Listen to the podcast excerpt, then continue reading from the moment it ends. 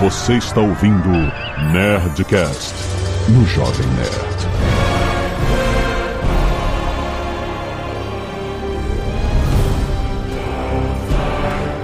Lada, lada, lada, nerds! Aqui é Alexandre Antônio do Jovem Nerd. Eu ainda não zerei God of War. Calma, tem muito jogo.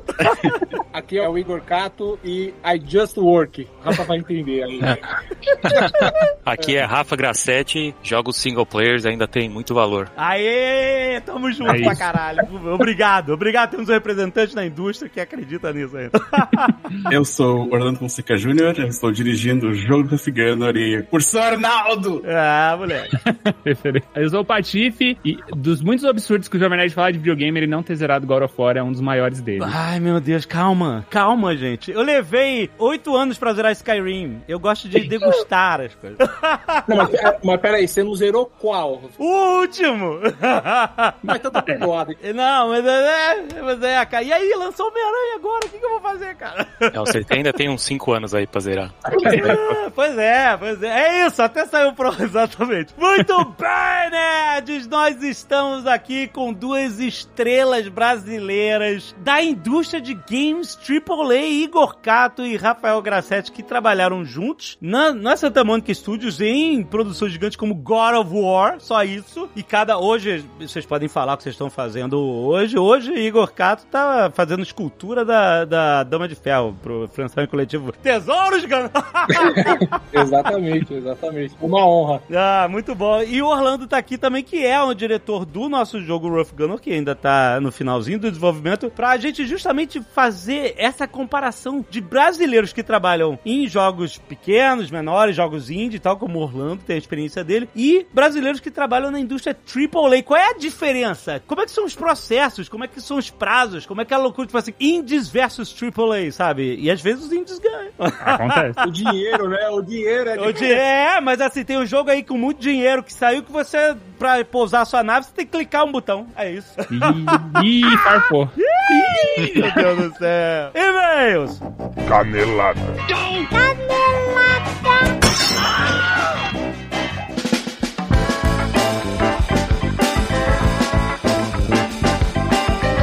Muito bem,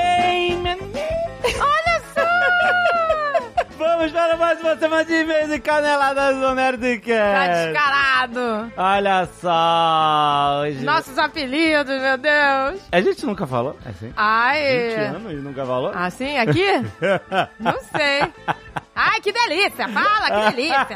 Deixa, deixa. Olha só! Tá chegando ao fim o financiamento coletivo Tesouros de Gano! Faltam sete dias Olha aí, meu amor, sete dias. a partir de, de hoje. Quer dizer, calma, é dia 10 de novembro, sexta que vem é o último dia, gente. A gente tá falando que, cara, foi um sucesso. Muito obrigado a todo mundo que apoiou. Gente, pois Ele, é. cara, como cresceu. O financiamento coletivo tem dois quadrinhos, um romance, uma antologia de contos, um livro-jogo Legacy. Caraca, tem muita coisa. Tem as miniaturas, tem as miniaturas extras, foram todas trancadas, a galera tá votando. Votem aí se você tá elegível pra votar nas miniaturas. A partir do nível 4, vá lá em gana.com.br e vá votar nas miniaturas que estão rolando ainda, as votações. E tem tanta coisa, tem estátua do Zami feita pela Iron Studio. Gente, Gente, é, é coisa de qualidade. é uma- é- é tudo do de céu, qualidade. É primoroso. Além disso, tem um monte de coisa. Tem dado de RPG, tem um monte de coisas extras. Ah, tem add-ons incríveis que você ainda não viu, olha só. Ah, eu quero ver. A cadê? gente tem camiseta, tem caneca, tem um monte de coisa. Tem os livros de RPG do Gunner. Tem o quarto romance, A Lenda de Ruff Gunner, pra fechar a trilogia de quatro livros, que o Leonel sempre escreve. Mas também tá, a Leonel tá escrevendo pra entrega ano que vem. Você pode adicionar como add-on. Se você não tem nenhum livro, você pode adicionar a coleção toda como add-on. Mas, essa semana, tivemos o add-on da pelúcia do Ah, Zombie. Meu Deus, não acredito. Olha o nosso dragãozinho vermelho. Ai, que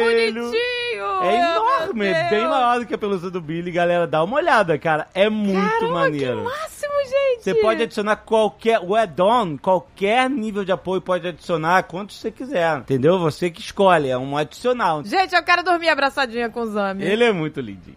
Ai, o, que último, delícia. o último dragãozinho vermelho fofinho, Ai, digamos. que delícia, que bonitinho. E também tivemos aí, se prepara, a cuíca de pelúcia. Nossa! Nossa senhora! Olha isso, que delícia! Ai, olha, a coisa mais horrorosa que a gente já Nossa fez. senhora! Mas é o que aconteceu com o pers- meu personagem, o Ajian. Ele virou uma cuíca, ele tem a língua do Devorador de Mundos. Gente, que máximo! Nossa, Ele fala feio. ele tem uma língua que nojo! Ai, caraca, cara, é isso, é isso. E é, Gente, que delícia! Não, é não, não, a pera. cuíca de pelúcia. Agora a cuíca venceu. Eu não sei, eu não sei nem que imaginar que o fornecedor deve ter falado, quê? O que vocês querem que eu É faça? essa. Gente do céu, preciso. Caraca, então é isso. Um é Don, a cuíca, a pelúcia cuíca. Aí, engano.com.br, se você entrar agora, você vai ver logo no iníciozinho, tem, eles aparecem, eles estão em destaque, esses novos add-ons, cara. Aproveita, participe, lembre-se que você pode fazer upgrade de um nível pro outro, se você quiser subir o nível. Você pode colocar quantos add-ons você quiser. Passa adiante e fala pra toda a galera que é apaixonada por RPG, porque a gente tem uma meta gigantesca. A gente tem animação, a gente tem audiobooks aí, metas maiores que a gente pode destrancar dos nossos livros, que a galera gosta. Mas a nossa maior meta, meta devoradora de mundos, é o curta-metragem animado meu de Deus. Gunner. Putz, grila, Nossa, é um gente, sonho. Como eu queria ver isso? Pois é, mas é um negócio muito caro, a gente tem que fazer uma meta lá em cima, porque a gente tem muita coisa pra entregar pra todo mundo além disso. Esse- mas é um sonho. Seria meu sonho. É, é um sonho possível se você decidir apoiar até a sexta que vem, dia 10 de novembro. E ó, não se esqueça, segunda-feira agora tem o último episódio de Bárbaros do Paraíso, a nossa live de RPG que tá mostrando o que aconteceu com os nossos bárbaros. É o finale dessa aventura ao vivo nessa segunda-feira no nosso canal do YouTube às 20 horas. Olha aí que delícia essa novela. Já na terça, às 20 horas, eu e a Zagal faremos uma live de atualização para os nossos apoiadores. Quem quiser ver, a gente vai mostrar artes, capas, o que tiver aparecendo já que está sendo produzido, a gente vai mostrar para vocês mais detalhes das coisas. Vai ser mais uma live de atualização, vai ser muito maneiro. Então participe na terça-feira, às 8 da noite, no nosso canal do YouTube também. E, óbvio, na sexta-feira, às 8 da noite, vai ser a nossa live finale, onde a gente vai estar juntinhos até o fim do financiamento coletivo, do nosso período, pra todo mundo participar. A gente vê até onde a gente vai chegar. Vamos lá, Vamos lá! Ainda dá tempo! Vamos bater essas metas, galera! Entre em gano.com.br. E tá no ar mais um Nerd Tech. Olha só o seu podcast mensal sobre tecnologia que a gente faz com a Lura, a maior escola online de tecnologia do Brasil. E hoje a gente vai falar sobre smartphones, wearables, sistemas operacionais, móveis. É um papo muito maneiro sobre o que tá rolando agora, as confusões, o que, que vai sair, quais são as promessas. Acabou a inovação ou ainda existe inovação? Ah, sempre tem universo? inovação, porque você tá sempre aí. Não, já faz tempo que não. Você tá sempre na, na crista da onda da inovação. Inovação, por enquanto, é Samsung Tem- tem faz sempre é, inovação. dobrável. É isso, é. Então a gente vai falar Tem disso. sempre inovação. Exatamente, mas, mas mais ou menos. A galera tá reclamando. Cadê? Cadê a inovação? Cadê aquele uau? Ah, vocês querem uau toda hora, né? Uau, toda hora. Público é claro exigente. tem.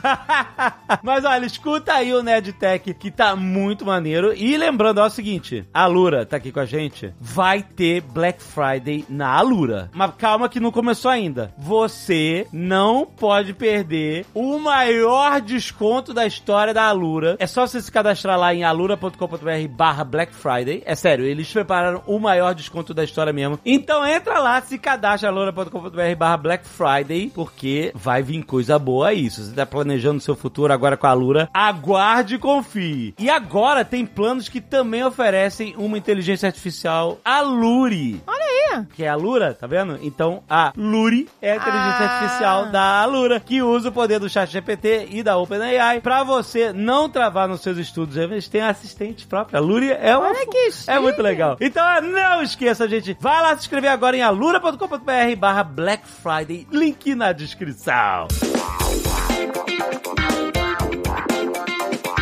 Nessa última segunda, a gente teve mais um Netflix hilário de Baldur's Gate 3 em parceria com o Luiz Labs. Se você não viu, vai conferir, porque tá muito maneiro. A gente tá seguindo a nossa saga Universo Paralelo do Nerdcast RPG, onde Agen, Royston, Rufus e Alma estão perdidos em Faron, tentando chegar a Baldur's Gate. Isso é muito maneiro. E olha só, presta atenção, o recado do Luiz Labs é o seguinte, tá chegando a Black Friday e o Magalu precisa de você. O maior evento do mercado de varejo tá chegando e as preparações preparações já começaram, o Magalu abriu mais de 1.500 vagas de emprego temporários em diversas áreas do Magalu. Então, se você Opa! tá interessado, quer uma oportunidade para esse fim de ano, quer aproveitar, entra lá na página de carreiras do Magalu, tem link aqui no post. E aí, quando você entrar lá, você vai no menu Como nos dividimos. E aí, procura uma vaga que seja mais próxima ao seu perfil. Vale a pena, boa oportunidade agora no final do ano. Tem link aí no post.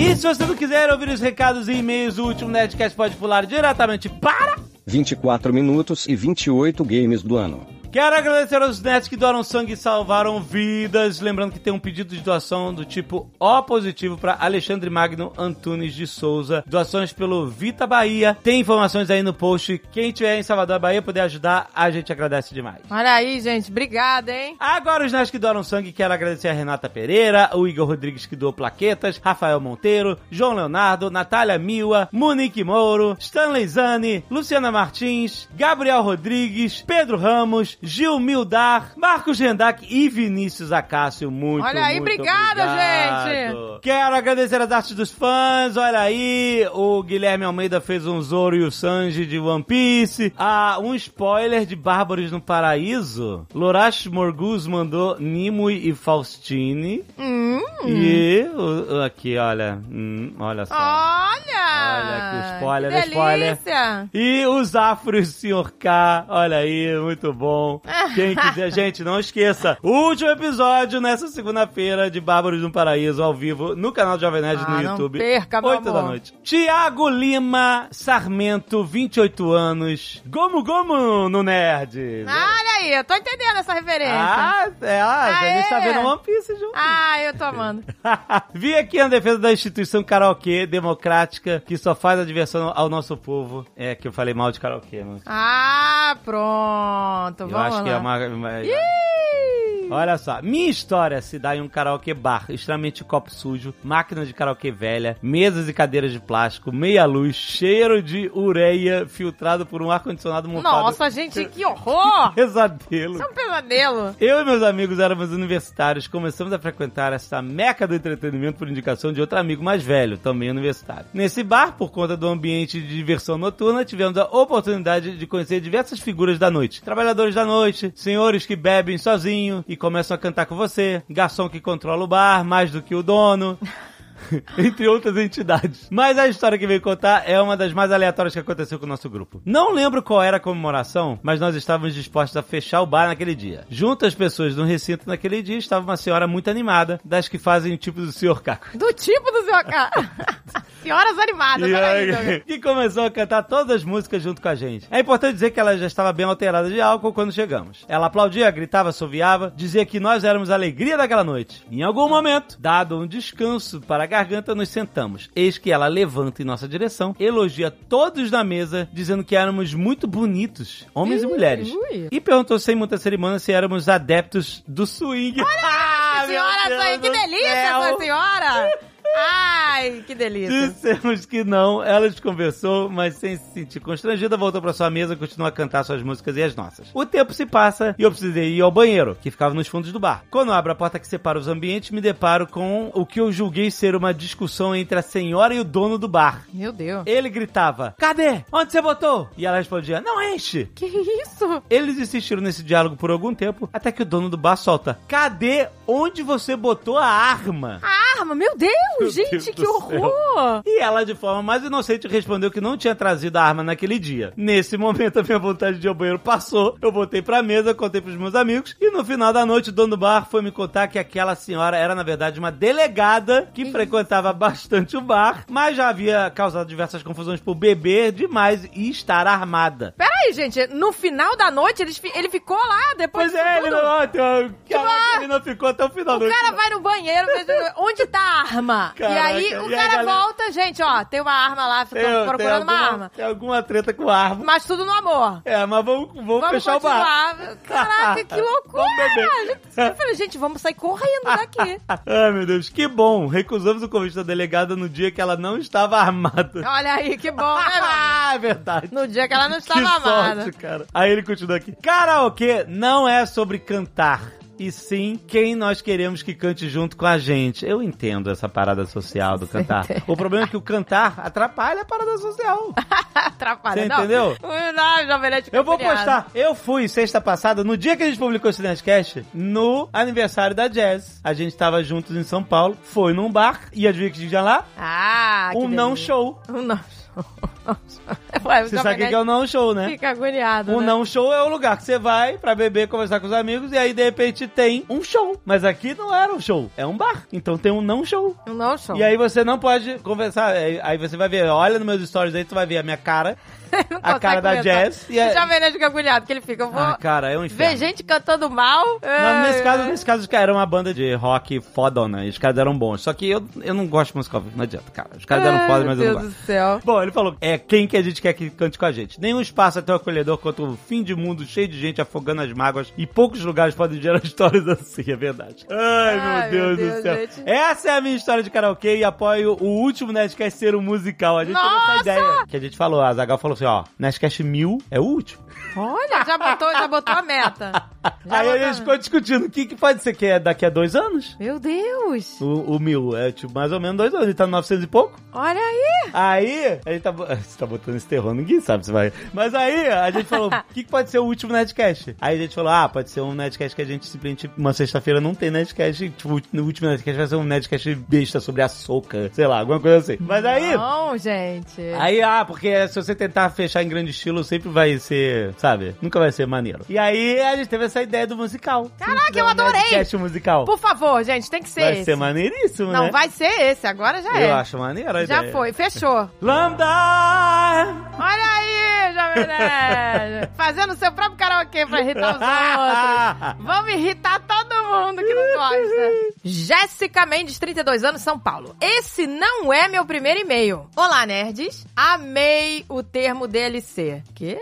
É. Já não entendi. Eu já começo o e-mail não entendendo nada. Não, calma. DLC é o downloadable content. Ah, sabe? E quando tá. você joga um jogo, um videogame, aí, aí por exemplo, ah, você jogou um videogame tipo Last of Us. Aí saiu depois o DLC, que era uma, tipo, uma extensão do jogo, sabe? Aham. E aí você baixa um joguinho, uma versão menor do jogo, nova, estendido. É. Entendi, entendi. E aí a gente Já falou deu. que quando você sai pra um rolê, é como se você estivesse indo jogar o jogo. E aí quando esse rolê acaba e você vai estender esse rolê em outro lugar, tu vai pra outro lugar em vez de ir pra casa. Ah, o a rolê. gente chamou de DLC de rolê. Ah, tá, Sabe é? entendi. É? um rolê aleatório. Mas então vamos lá. Ela diz aqui, ó. Os rolês com DLC estão presentes na minha vida desde sempre. Olha aí. Ela vai contar Que onde? a gente falou que normalmente as coisas mais memoráveis não acontecem no rolê, acontecem no DLC. Ah, mas é espera, verdade, entendeu? é verdade. Ela vai contar aqui, ó. Um dos mais memoráveis aconteceu quando eu fui no Mirante na Paulista, com uma amiga e um amigo. Depois que saímos de lá, fomos tomar um cafezinho na Sereia Verde. Depois disso, fomos procurar um barzinho pra comer e fofocar um pouquinho. Uhum. No caminho, nos deparamos com um evento esotérico.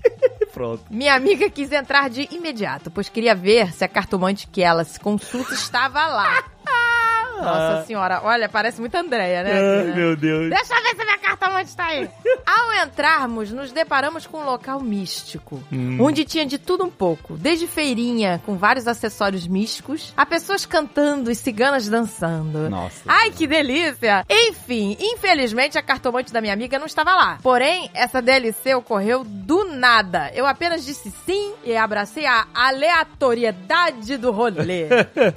e o pouco que fiquei lá foi divertido, até porque eu nunca tinha estado em um lugar assim. Aprendi a respeitar as diferentes crenças. Olha aí que delícia, viu? Um rolê com lição. Olha aí. Olha aí. Olha aí. Ela aprendeu a respeitar o misticismo, as cartomantes. Olha que delícia. Depois disso, fomos pra um barzinho pra finalizar a noite. Conclusão: valorizem esses momentos com amigos, são únicos. Tá vendo? Olha aí que delícia. Tá vendo? Foi vários. Foi inesquecível. Ela foi bom, no lugar místico, aprendeu a respeitar, bebeu, tudo certo. Ela conseguiu conversar com os amigos, ela não foi em nenhum rolê, um DLC com um não show.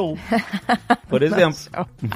Querido Jovem Nerd, não acho que seja difícil fazer amigos depois dos 30 anos. Acho que o que acontece é que o nosso filtro fica mais criterioso e é normal nos afastarmos, ou nos aproximarmos, ou até nos reaproximarmos de alguns amigos e está tudo bem, E- vida que segue. Uhum. Pense e reflita. Risos. Vou parando por aqui esse e-mail pra não virar uma pauta de terapia. Mas, gente, você acabou de dizer, ó, não é difícil fazer amigo depois dos 30, mas o seu filtro fica mais criterioso. Então fica, mais, fica difícil. mais difícil. É, exato. Fica mais difícil, gente. Fica, não é gente. impossível, olha, é, né? Não, tanto que eu falei, a Jazz, a gente é uma amiga que a gente pode dar sendo banco pra ela, é amiga nesse nível de intimidade e a gente foi depois dos 30 que ela. Olha aí, tá amiga. vendo? Pois é, a gente tem amigos que a gente conheceu é, já quase quarentão, já quase quarentões, É, né? É, super E a amigos. gente falou, caraca, a gente não... esp- Eu falei pra eles, gente, eu falei pra eles, nunca esperava encontrar amigos é, depois dos 40. Exato. Assim, pra mim era impossível, sabe? verdade, né? E aí a gente, né? Gente, é possível sim, eu Não, também achava que não. gringos aqui. é- Pois é, né? entendeu? A gente fez amigos mesmo, cara. É possível. PS, uma correção sobre o açafrão. Ah, O que consumimos é açafrão sim. E tem dois tipos. O que é mais usado na culinária caseira é o açafrão da terra. Também conhecido como cúrcuma. Cúrcuma, gente, eu tinha esquecido esse nome outro dia. É uma especiaria feita das raízes da planta curcuma longa. E o açafrão que o Jovem Nerd citou é uma especiaria feita dos estigmas da flor da planta Crocus sativus. então, é esse que é caríssimo, né? Esse é ela que ela É. diz. Esse açafrão é bem caro Ah, e é tá. utilizado em pratos da alta gastronomia, da alta majestade, meu amor. é que a gente falou que tem um monte de comida que é fake que a gente não sabe, lembra? O negócio de azeite também. É, eu achava que era fake. Olha aí, ela me ensinou um negócio Então, mas aqui. então o cúrcuma é um açafrão, é um tipo de açafrão. Isso aqui é um Ah, açafrão mais Olha comum. aí, é um açafrão mais comum. Mas- Aí o outro é mais... é, será que tem diferença, gente, sabor? É que Ou é, é da só flor, palhaçada? daqui o outro é da flor. É da entendeu? flor, da É. flor da planta Crocus sativus. É, é isso aí. Vinícius Janela, 42 anos, gestor de projetos de uma multinacional BR. Jundiaí, São Paulo. Aloha, Netcasters, tudo bem com vocês? Queria aproveitar o programa Sem Pauta para comemorar dois DLCs da minha vida. Olha aí, fez Olha sucesso. aí, o povo é DLCs. cheio de DLC. Durante a Marvel Vingadores Station em São Paulo, no Parque Vila Lobos, minha esposa, apaixonada por leitura, quis aproveitar o passeio para apresentar a biblioteca que existe no mesmo lugar. Abraçamos a extensão do passeio e fomos agraciados com um momento mágico. No mesmo dia da exposição, rolava um evento em comemoração aos 60 anos da Maurício de Souza Produções. Ah, Com a Panini. E, e quem foi da palestra no rolê? Esse mocinho aí da foto ficou quatro minutos conversando com a gente. Ele mandou o link aqui, deixa eu ver quem quem é. é o mocinho que conversou com eles? O Maurício de Souza. Ai, não! Ah! não, não acredito! Que foda! Olha, no Ai, meu DLC. Ele conversou quatro minutos com o Maurício. Isso, tá vendo? Os DLCs, você tem que valorizar. Eu falei que eu odeio os DLCs, mas eu valorizo. Em 2019, eu saía de Jundiaí e ia pedalar com uma galera em São Paulo à noite, todas as quintas-feiras. Numa dessas oportunidades, acabei achando melhor, pelo horário, aceitar o convite pra dormir na casa de um amigo e vir embora no dia seguinte. Adivinha o que rolou no meio do rolê estendido? Encontramos outra fofura, a vitória da dupla Ana Vitória em meio ao passeio. Peraí, Ana e tá, Vitória? ele tá contando o segundo rolê, né? O Aleatório. segundo rolê. E eu não faço ideia do que ele tá falando. Vamos lá. É. Ana e Vitória, a dupla. Vôlei? é Caraca, isso? gente, sei. eu não sei, eu sou péssima. Vamos Ana, botar no Vi- Google. não, Ana Vitória, ela, só parte da dupla. Eu não sei, foi mal. Eu não conheço, mas enfim. Gente. É isso, foi especial pra ele. Foi especial Por pra isso, amigos, reforço: DLC é vida. Pratiquem. Tem histórias de DLC com Derek Green, vocalista de Sepultura, Sandy. Sandy! Ai, eu quero um rolê aleatório com a Sandy! Sandy, por favor, me nota! Já era. Ah, porra! Porque quem era fã do Jovem Nerd era o ex-marido. Ah, porra, gente! Divorciou agora. Perdi a chance! A nossa conexão com a Sandy já foi. Ah, porra! Ó, Noeli, Chororó, Amanhá, da família Lima, olha aí. MPB4, só os velhos entenderão. Caraca, olha os DLC deles são premiados. Porra, sou Opa, premiada. Ele é um especialista em DLC. Muito bom. É isso. Qual foi o nosso. A primeira vez que a gente ficou, não era um DLC, era um negócio. Era o, o rolê principal. Era o rolê principal, era a festa de 15 anos da minha melhor amiga. Mas no dia seguinte a gente fez um DLC. DLC. Olha aí, conversa. No dia seguinte fez o DLC, eu já nem lembro disso. Como não? Como assim? Na casa do nosso amigo. Ah, isso foi um DLC?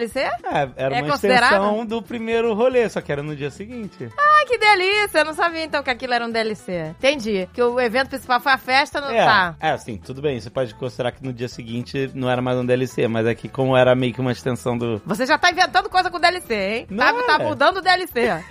Aquilo não foi DLC, foi Ah, outro dia. Outro dia, outra pegação.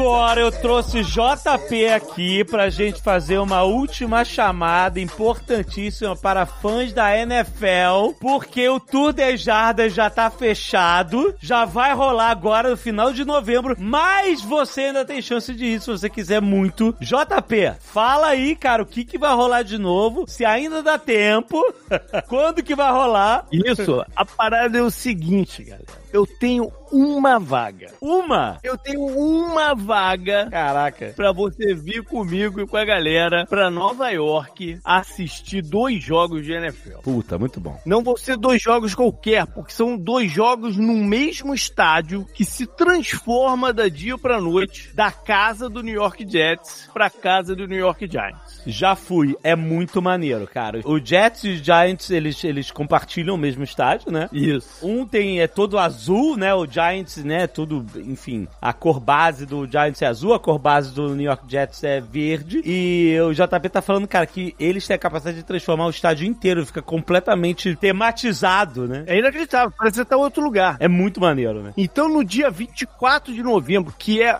uma sexta-feira, vai rolar o primeiro jogo de NFL numa Black Friday dos Estados Unidos, que é o dia seguinte ao Thanksgiving. Caraca! Pela primeira vez na história vai ter um jogo nesse dia. E aí a gente vai lá ver o MetLife Stadium todo verde pro New York Jets receber o líder da divisão e um dos principais rivais do Miami Dolphins. Vai ser um jogão. Olha aí. Dois dias depois, no domingo, a gente volta pra ver o estádio azul agora do New York Giants recebendo o New England Patriots. Muito maneiro, é muito maneiro, é incrível essa experiência. Porque você vai ver o, o estádio se transformar em dois dias de diferença, sabe? Tipo, então você vai ver a capacidade mesmo que o estádio tem de se transformar. Muito maneiro. É isso aí. Então vamos passar o Thanksgiving em Nova York, vamos celebrar por lá. Vai ter dia livre pra galera fazer alguns passeios, né? Eu tô programando algumas coisas bem legais. Maneiro. Só que não tem muito tempo, cara, porque é pra sair do Brasil no dia 22 de novembro. Então entra logo em contato comigo pra gente fazer isso acontecer. Maneiro. Então, se você tá com o visto certinho, etc., fala assim, putz, cara, olha aí, olha, que maneiro. Vá lá no 10jardas.com, tem link aqui no post também, e aí você vai ver todas as informações, etc. Ainda dá tempo, última chamada, só tem, só tem mais uma vaga, mas se, se a pessoa quiser, ah, não, mas eu tenho mais... Só tem mais uma vaga. Não dá pra ir dois? Não, se tiver uma galera, eu dou um jeito. Ah, tá, mas assim, o normal do grupo é isso, tu tem mais uma vaga, é isso. Exato aí. Beleza, beleza. Mas se tiver um acompanhante, dá pra falar. Só, só manda um e-mail e fala. Vambora. Tudo é possível. Tem um e-mail direto, se a galera quiser mandar um e-mail direto? Pode mandar direto pro jp.10jardas.com, que eu tô sempre ligado nele. 10 escrito com numerais, 1 0, né? Isso, um zero jardas. Exato. Pô, excelente, galera. Aproveita. Eu e a Zagal já fomos nesse estádio. É do cacete. A gente foi num jogo dos Jets, torcemos pros Jets. Claro que o Jets perdeu.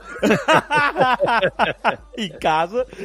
Mas foi muito maneiro. É um puto espetáculo. Vale a pena. A viagem pra Nova York, enfim. Maneiro. Fala com o JP. Você vai fazer a melhor viagem que você podia pra Nova York. E pra você ver dois jogaços de NFL em dois dias de diferença. Muito maneiro. No mesmo estádio que se transforma completamente de um time pro outro. Vai lá, tem link aí no post.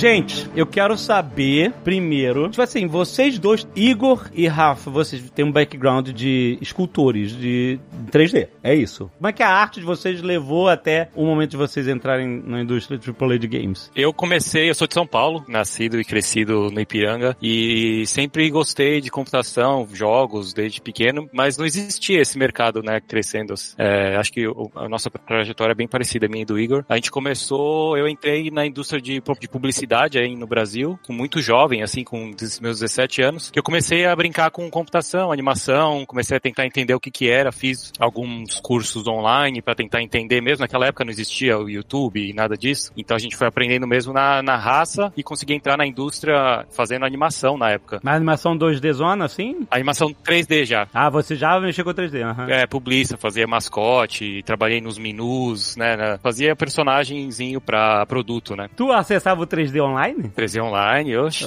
Cara, cara, não existe um brasileiro que trabalha com 3D que não passou por Marcelo Souza. É isso. Sim. e o 3D Online.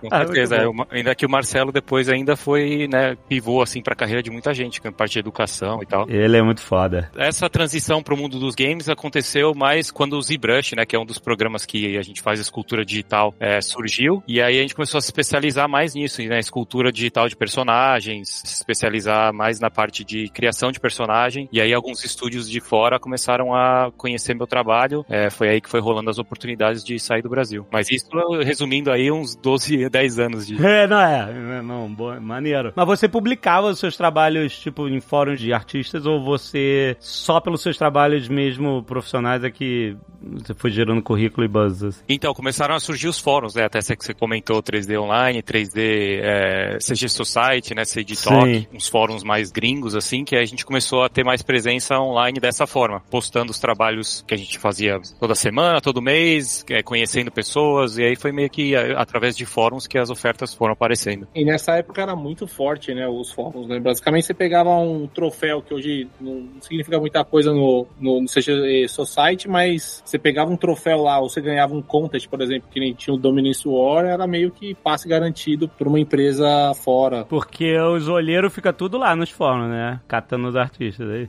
É, porque a, a indústria ainda tava começando, né? Então você tinha a parte do talento, é que nem o Barcelona ali, né? Maneiro. Aí vai pegando. Vocês, Orlando incluso, vocês tinham games como uma parada lá no horizonte ou não? Ah, não, eu fui, eu gostava de animação, gostava de, de escultura 3D, e aí de repente games veio porque eu também, sei lá, jogava videogame e aí, pô, mandei o até que fazer. Foi uma coisa que veio ou uma coisa mirada que vocês desde o início? Eu comecei a, a, a- a mais a minha inspiração foi por conta do Piratas do Caribe e tentar en- en- entender essas como é que fazia os efeitos. Principalmente quando eu era pequeno, tinha a parte do ah, dos estúdios de Steven Spielberg. Eu falava, nossa, era É. isso e tal. Só que obviamente você não tem, é, é, principalmente na época, lá, lá pro meados de 2000, você não tinha muita informação, né, do, do que, que realmente fazia, principalmente aqui no Brasil, né. Então, basicamente, quando eu entrei na para estudar 3D, foi meio que focando nessa parte, né. Ah, quero fazer é, efeitos especiais tal, né. Então, aí depois você vai começando a entender o que, que é cada coisa tal. E aí, basicamente, todos os personagens que a gente começou a estudar era focado em cinema. Basicamente, hoje, se você for ver qualquer é, escola tal ou, ou faculdade, basicamente você tem cursos de games ou curso de estátua ou essas outras coisas e tá bem segmentado, né? Principalmente na área de, de personagem, né? Antigamente você não tinha, era só aquilo ali para fazer cinema e aí basicamente, principalmente na, na, na época de, de 2010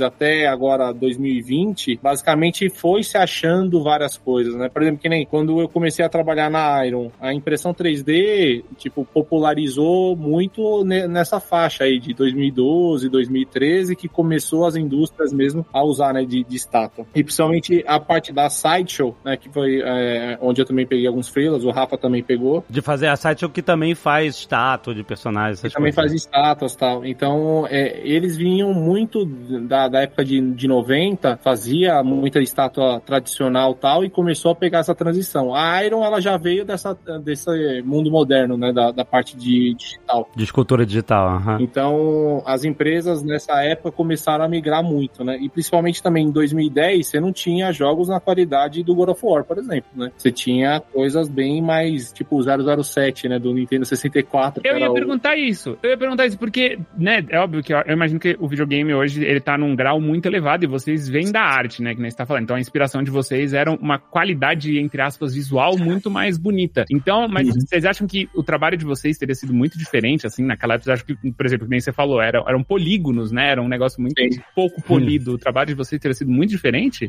É, por isso que a gente focava mais na parte do cinema. Basicamente, os personagens que a gente faz hoje no, em game era a época que a gente fazia, tipo, pro cinematics, né? Que- Então você pegava, tipo, o PlayStation 2, quando você via aquelas cinemáticas que era só vídeo rodado, e aquilo lá seria um sonho chegar nas qualidades do de game, né? Então até que chegou, agora roda de boa. É, né? o... Rafa até pode falar mais parte dessa parte técnica, né? De cinemática. É, o-.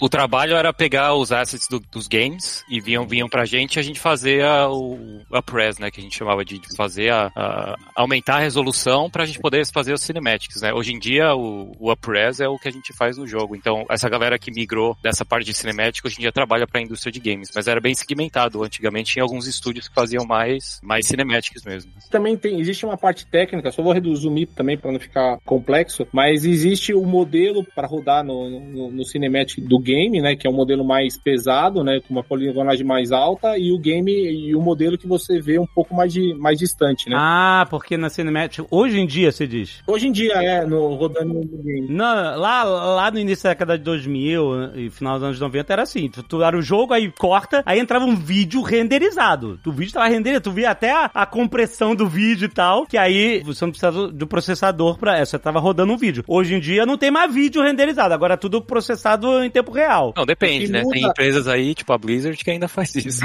ah, é? Ah, garoto. Tá bom. O que muda, sendo bem, é, tipo, mudando bastante o parâmetro, lembra no, no, no GTA, no, no, no San Andreas, quando é, o carro tava andando, você via popando uma árvore do nada, né? Então, Ah. tipo, isso daí é, é os LODs que a gente chama, né? Então você tem níveis de, de resolução no, no personagem, né? Certo, sim. Então o personagem, quando vai pra primeira pessoa, ele é um, é um modelo com bastante poligonagem e a textura bem alta. Se o modelo afasta da câmera, o espectador não, não percebe essa diferença, né? Depende do jogo. Tem uns que a gente percebe pra caralho. Depende do jogo. Ah, você vê aquelas árvores tudo fica no 2D, você, eita, caraca, brother.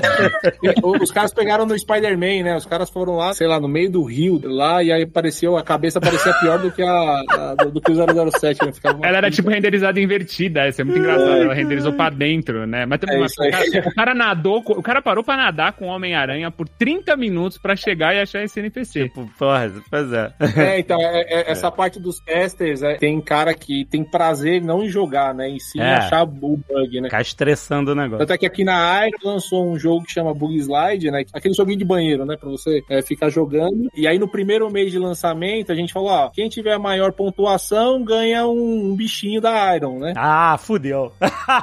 Criou um estímulo. Aí, meu, teve cara que, tipo, a, a gente calculou assim, era impossível passar de, sei lá, 700 metros, um- algum, algum número. O cara foi, sei lá, não sei quantos milhões. É, a gente calculou, o cara ia ter que ficar 5 horas. Aí depois eh, eu dou aula, teve um aluno meu que virou e falou assim: Ô Igor, eu descobri o bug. Aí você tem que ir pra trás, ir pra frente, ir pro lado. Eu falei, mas como? Você descobriu faz uma semana. É? O cara, Maluco. e fica testando aí.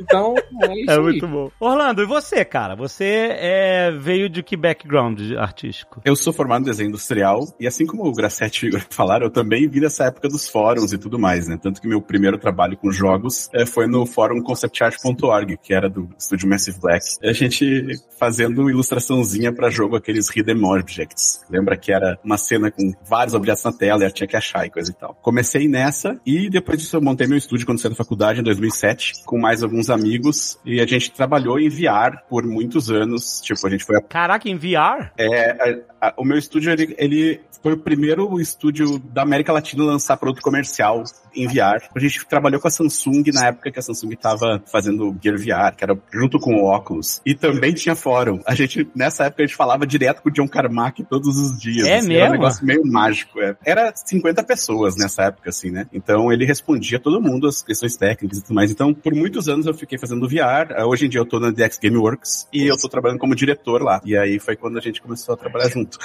Pô, muito bom, muito bom, muito bom.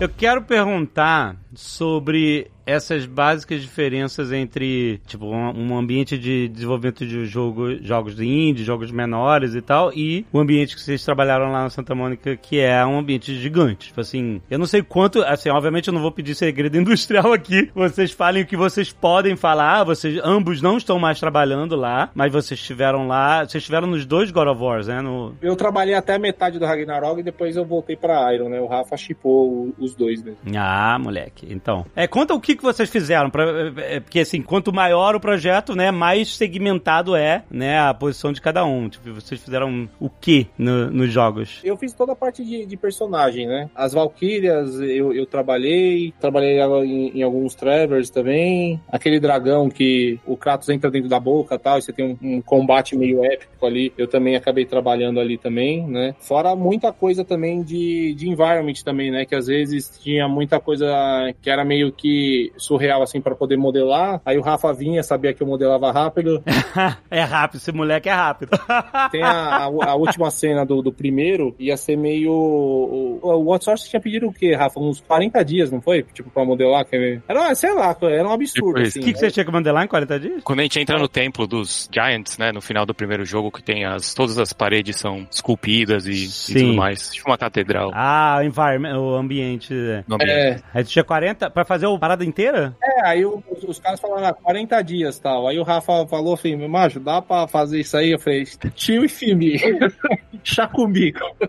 e aí, aí eu fiz mais rápido lá. Então, tipo, teve bastante coisa ali que, que também eu acabei ajudando também nessa, nessa parte, né? E na parte do Ragnarok eu, eu trabalhei mais na pré-produção ali, né? E na hora que ia começar a refinar, aí eu voltei pra cá pra Iron. Então, é isso que eu ia perguntar, porque, por exemplo, você trabalhou fazendo ambiente, personagens e tal, modelando o personagem, a Valkyria lá em 3D e tal. Você estava trabalhando com a, o concept de outro artista ou você fez as fases todas? Como é que funciona? Tem a parte do concept, tem a parte da direção que o Rafa faz também lá, né? Então é, é um trabalho bem colaborativo, né? Então não existe um trabalho individual lá no estúdio, né? Basicamente, é, o personagem que nem eu trabalhei na, na, na Valkyria, vai, a, a rainha, né? Aí outros artistas pegaram para poder fazer as variações, né? Tanto capacete, outras coisas, né? E também na parte de polimento, às vezes você tá jogando lá, você sente que dá para melhorar determinado personagem, aí você pode melhorar. Isso daí também depende muito também de cada estúdio e dependendo da liberdade também que o diretor é, dá pra gente. Como o diretor era o Rafa, então pra, confiança, né? Então. Mas, por exemplo, animação ou física, efeitos, essas coisas já é uma outra galera, né? Tipo, se você entrega o é personagem. Uhum. Essa parte de animação o Rafa pode falar melhor, porque ele participou mais do processo mesmo global ali, né? E o Alotone falou dessa outra galera. Eu quero muito saber. Eu tô doido pra chegar, o Rafa agora falei, mas eu quero muito chegar na parte que vocês vão falar como é que é o relacionamento de vocês com a galera que fala, meu irmão, não dá pra fazer isso. mas isso, ô, ô Pati, isso é qualquer projeto grande. É uma chuva de não dá pra fazer isso, não dá pra fazer isso.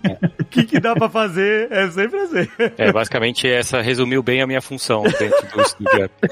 Depois que eu saí do Brasil, eu nem contei essa parte, mas eu fui trabalhar na Bioware, né? Fui pro Canadá, trabalhei no, no Mass Effect e no Dragon Age como artista de personagem, igual o Igor tava falando, né? Fazendo toda a parte de personagem. Cada estúdio é bem diferente em relação a, a, ao número de pessoas, é, até o Orlando pode falar, é, estúdios menores, então você acaba variando bastante em relação a, a quem você precisa contratar, quem, quem vai fazer o quê. Mas depois disso, eu vim para os Estados Unidos trabalhar na Sony. Quando eu entrei na Santa Mônica, é, o estúdio estava vindo de um projeto cancelado. É, vários departamentos acabaram desmanchando, a gente fez bastante recontratação. Então eu consegui pegar essa parte de montar a equipe do, do começo, assim, quase do zero. Praticamente um estúdio indie, né, entre aspas, que no processo de pré-produção a gente tem ali 35 pessoas, 40 pessoas é, trabalhando num projeto. E o que, que é definido num, na pré-produção? Assim, é concept art dos personagens, lugares, história, tudo, né? Então, a, a nossa pré-produção no God of War, no primeiro God of War, foi aquele trailer que a gente assistiu em 2015, 2015, que a gente lançou. 16, 16, 16. 16, obrigado. E a gente mostrou é, o, Kratos andando na floresta, e aí você tem a introdução do, do Atreus, e aí ele atira no, no cervo lá, aquela, aquela demo que a gente viu. Né? Essa era a nossa pré-produção, é, que foi mais ou menos um ano e meio, mais ou menos, com esse, com 40 e poucas pessoas. E aí logo no final, na parte de polish mesmo, quando a gente começou a finalizar, que aí foi começou a contratar, e aí a equipe cresceu, né? Caraca. Esse processo, esse processo vocês fizeram, então, é, é o que a gente chama de vertical slice, correto? Teve um de vertical slice, uhum. Que é, é, tentar fazer um pedacinho, mas com o visual final, o gameplay, Sei. parecendo com o final final já e tudo mais, é isso, né? É, perfeito. A gente tem, tinha esse. Na verdade, até pré-produção, antes de para você conseguir o orçamento, era um, um, demo bem mais tosqueira, que, mas aí é inter, interno mesmo, né? A gente não chega a mostrar externamente, mas aí esse, esse pre-pro que a gente chama é onde a gente vai estipular o orçamento, quanto dinheiro vai precisar, quanto tempo vai demorar, e aí a gente vai para essa parte de vertical slice que o Orlando falou, que é exatamente isso, a gente chegar a fazer um cantinho do jogo com a qualidade final pra gente saber quem que a gente vai precisar contratar para fazer isso 50 vezes mais, né? E aí ah, foi que a equipe legal. Cresceu, a gente chegou a quase 800 pessoas no, no Ragnarok, né? Pra chegar na... Era um trailer, mas que tinha um gameplay... Tinha um gameplay ali, mas era bem bem assim, behind the scenes era tudo amarradinho, assim, né? Você não podia Sim. virar pra esquerda Sim. e aí. Sim, mas a ideia é isso, você ter esse conceito do jogo completo antes de você, né? Você tem que visualizar se ele tá funcionando dessa forma, se ele é foda, etc.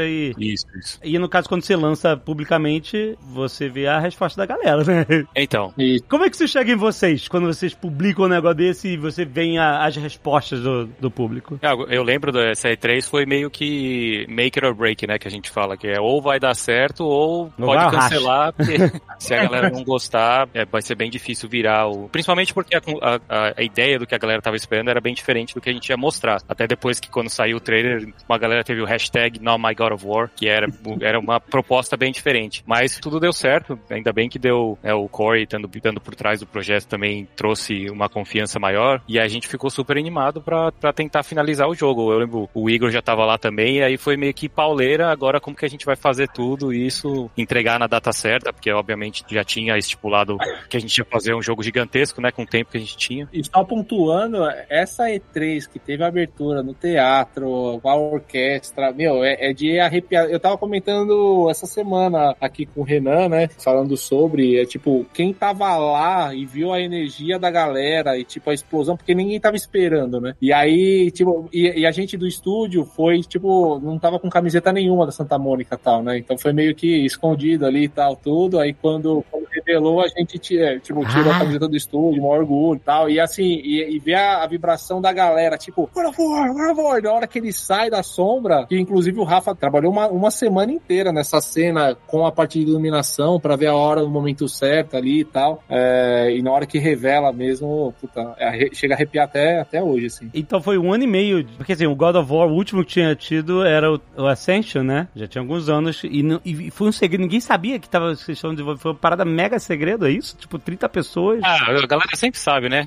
sempre tem alguma, os rumores aí. Então, assim, a galera tava meio que esperando já alguma coisa, mas do jeito que foi, aquela E3 tá, foi sensacional, né? Death Stranding também, os caras mostraram Death Stranding na, naquela E3, ah, Days Gone. Maneiro. Terminaram com Days Gone também. Tinha muito jogo legal naquela E3. E aí, mas a galera já sabia mais ou menos. E aí depois que a gente conseguiu a aprovação do público, entre aspas, foi mais execução mesmo, né? Sim. Pra responder a pergunta, que aí eu comecei a dirigir, eu fiz a direção de arte, e aí depois no Ragnarok também com direção de arte. Então, você que botou a barba no Kratos, é isso?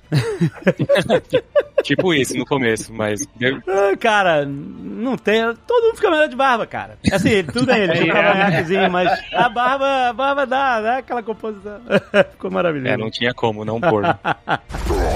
Wait for me, boy! Oh, Deixa eu fazer uma pergunta, eu não sei se é segredo também, mas o que que, né, até estendo ela pro Orlando, quando vocês estão desenvolvendo, né, então vocês estavam, por exemplo, desse, desse momento que vocês fazem um, um, pedacinho do jogo final, mas o que que vocês têm na mão de vocês nessa hora para fazer esse jogo? Porque, beleza, do Huffburners a gente tem já todo o universo criado, né, o God of War a gente tinha o passado, mas ali aquela hora que vocês estão fazendo aquele final, né, até a decisão da Barba, é, do Atreus, né, é, é, é muito... É a história também, né? É, muito gigante, né, o que que vocês têm ali que vocês podem falar para desenvolver esse pedacinho e, e, ser o que vai sair do jogo é, final. Assim. O mais importante no começo de tudo, tudo é fazer o deck, né, que a gente chama de que tem toda a parte de design, mas isso aí com tipo bullet points de o que é importante, o que, que vai ter que, o que, que a gente está tentando entregar, desde a parte de design, arte, história, são os três pilares, né? E aí a narrativa, arte, e aí cada departamento vai nesse deck, escreve quais são os, os bullet points principais, para quando a equipe entrar no projeto já saber o que executar. Mas o principal mesmo que a gente está executando é a visão do diretor. O Corey já tinha a, visão do, do que ele queria. Então a gente tá tentando colocar no papel, antes mesmo de começar a fazer qualquer coisa, o, quais são os pilares do design, quais são os pilares da história, quais são os pilares de, de arte, e aí começar a fazer essa demo. Ele já tinha uma ideia bem forte do que ele queria, das referências de filme que ele queria trazer, então é mais a, essa parte de execução, assim, do começo. Em qualquer escala, eu acho que tem é, mais ou menos um processo parecido, ainda que cada estúdio vai ter suas particularidades. Mas o Alexandre vai lembrar que a primeira vez que a gente falou de jogo do Afghaner foi quando eu trouxe a ideia de ser um card game coisa tal. Então, como eu ia dirigir o jogo, a primeira coisa que a gente fez foi definir que tipo de jogo ia ser, o que, que ia ter e o que, que não ia ter. É, essa, essa parte é bem importante, porque a gente tem que encaixar isso dentro de, de budget, tem que encaixar isso, tipo, quais são as pessoas que eu tenho aqui dentro que têm a competência para fazer isso. Claro, no caso de, de AAA, tu, tu vai ter as pessoas competentes para fazer qualquer coisa que tu quiser, praticamente. Mas no nosso caso, quando é estúdio menor, a gente também tem que ver o que, que a nossa equipe tem capacidade de fazer, o que, que é a nossa especialidade, para onde que a gente vai que é mais fácil. Mais fácil, eu digo, de, das competências das pessoas, ó, claro, né? Então, é um processo de fazer um documento de design que defina o jogo é isso, isso, isso. E aí, a partir disso, começa a construir demos e tudo mais, protótipos, para chegar nessa ideia inicial e mostrar, ó, o jogo é isso aqui vezes 50. É, então, o Rafa falou, mencionou que um ano e meio de pré-produção que tinha todos os concepts e tal, e fazer esse vertical slice, que é esse pedacinho do jogo super completo para você ter uma noção da potencial do jogo. Isso de um jogo gigante como God of War. E para um jogo menor, assim, tipo, como é que é a comparação dessa fase aí pra vocês? A nossa fase de, de pré-produção no Huff, por exemplo, foram três ou quatro meses. E também foi concept art, definir quem eram os personagens, como era o visual deles, e também o principal era a mecânica do jogo funcionar, né? Então a gente provar que o jogo de carta ia funcionar do jeito que a gente estava propondo. Então, ainda aqui com arte completamente do Paint, assim, a gente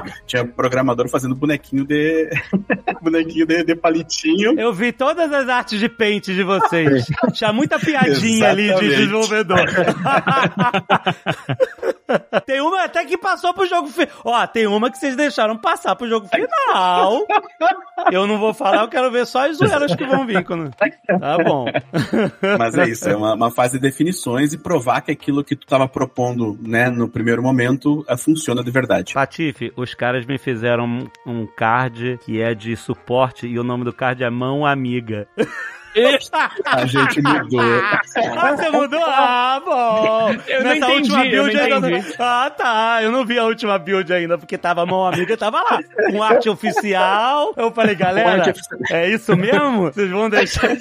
tá bom. Ai, seus piadistas. Aqui na Aira a gente tá fazendo um game indie também, né? Com uma equipe pequena também de cinco pessoas, né? Inclusive a gente vai lançar esse game plataforma aí no, na CCXP agora, né? Que, que é a, parte de Ali. E é bem, é bem diferente trabalhar, tipo, nos dois mundos, né? Na, a- tanto na parte que nem na Santa Mônica, que basicamente você tem uma estrutura ali, você tem toda a parte financeira te apoiando ali. E aí aqui você tem uma parte pequena, né? Te apoiando, tipo, financeiramente, né? E as outras coisas, basicamente, o time inteiro tem que se virar nos 30, né? Então, enquanto, por exemplo, na Sony você tem, tipo, muito especialista fazendo várias coisas e cada um dando o melhor no- naquilo que sabe fazer, aqui na, nessa parte desse game que a gente tá desenvolvendo aqui na Iron, é meio que, tipo, ah, o cara sabe fazer environment, mas ele também vai co- reconstruir personagem, vai fazer textura, então, tipo, a mobilidade que você tem que ter com o time, e o time ele tem que ser mais versátil, também acaba, é um grande aprendizado, principalmente para quem tá no começo, tipo, aprender e até ver o que que vai evoluir, então isso é bem legal também, né, então enquanto um, um, um AAA você tem muito especialista, realmente, tipo, os caras fodas ali naquela área, na parte indie você tem mais generalista e os caras se virando nos 30 com, com a ferramenta que tem, né? Eu costumo falar pra galera que a única coisa que eu não fiz até hoje em jogos é programar, porque eu já fiz todas as outras funções. Aí. Mas aí, deixa eu perguntar uma coisa. É claro que, né, num jogo grande tem muito mais gente e pode ter departamentos que não tem jogos menores, porque tudo depende da necessidade de cada jogo. Quando você termina a, a pré-produção e você vai, ah, não, agora beleza, agora vamos pegar, provamos o conceito, etc. Vamos fazer tudo. No caso do God of War, cresceu de 30 e poucos, cresce de 30 e poucos pra, pra quanto? Por uns 400, mais ou menos. Ui, ai, ai.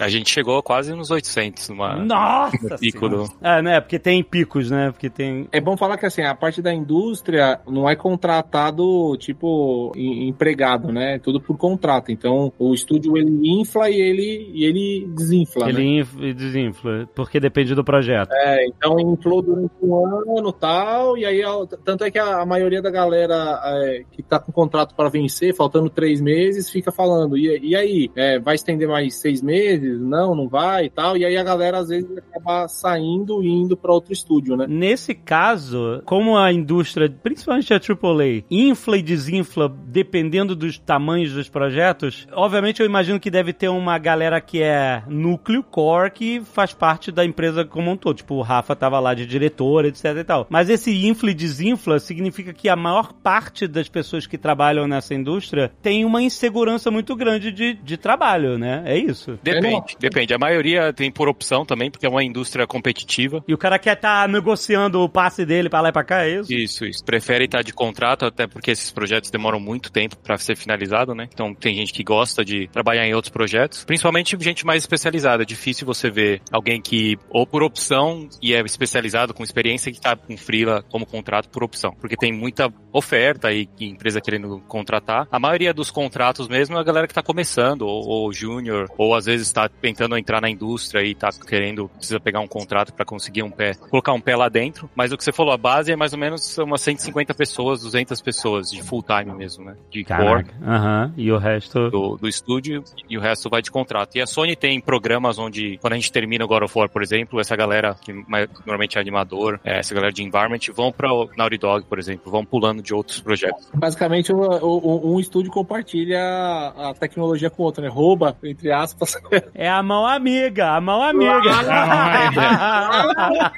tá emprestando. Aí, assim como, aí fala que você tá com o programador, ó, aqui, aqui, aqui, o cara, ah, tá. Então, por isso que também tem essa troca aí, né? Isso falando mais, assim, uma indústria competitiva e falando do AAA, né? Mas existe uma insegurança, assim, para quem tá começando é, na indústria e ainda não chegou num nível que vai bater de frente com os profissionais que estão nessas empresas, você vai ter essa insegurança de conseguir entrar na... Muitas pessoas entram como QA, né? Que é o Quality Assurance, que jogam o jogo, acham os bugs para tentar conhecer a galera, para tentar entrar na, na empresa, para tentar achar um caminho. Então, aí, no começo, assim, ainda é um pouquinho difícil entrar, principalmente estando fora do país. Quando você tá aqui nos Estados Unidos é um pouquinho mais fácil. Dito isso, tem uma parada que esse ano tá bem evidente para todo mundo, que é a quantidade de layoffs que a gente tá tendo em todas as empresas grandes, em especial, né?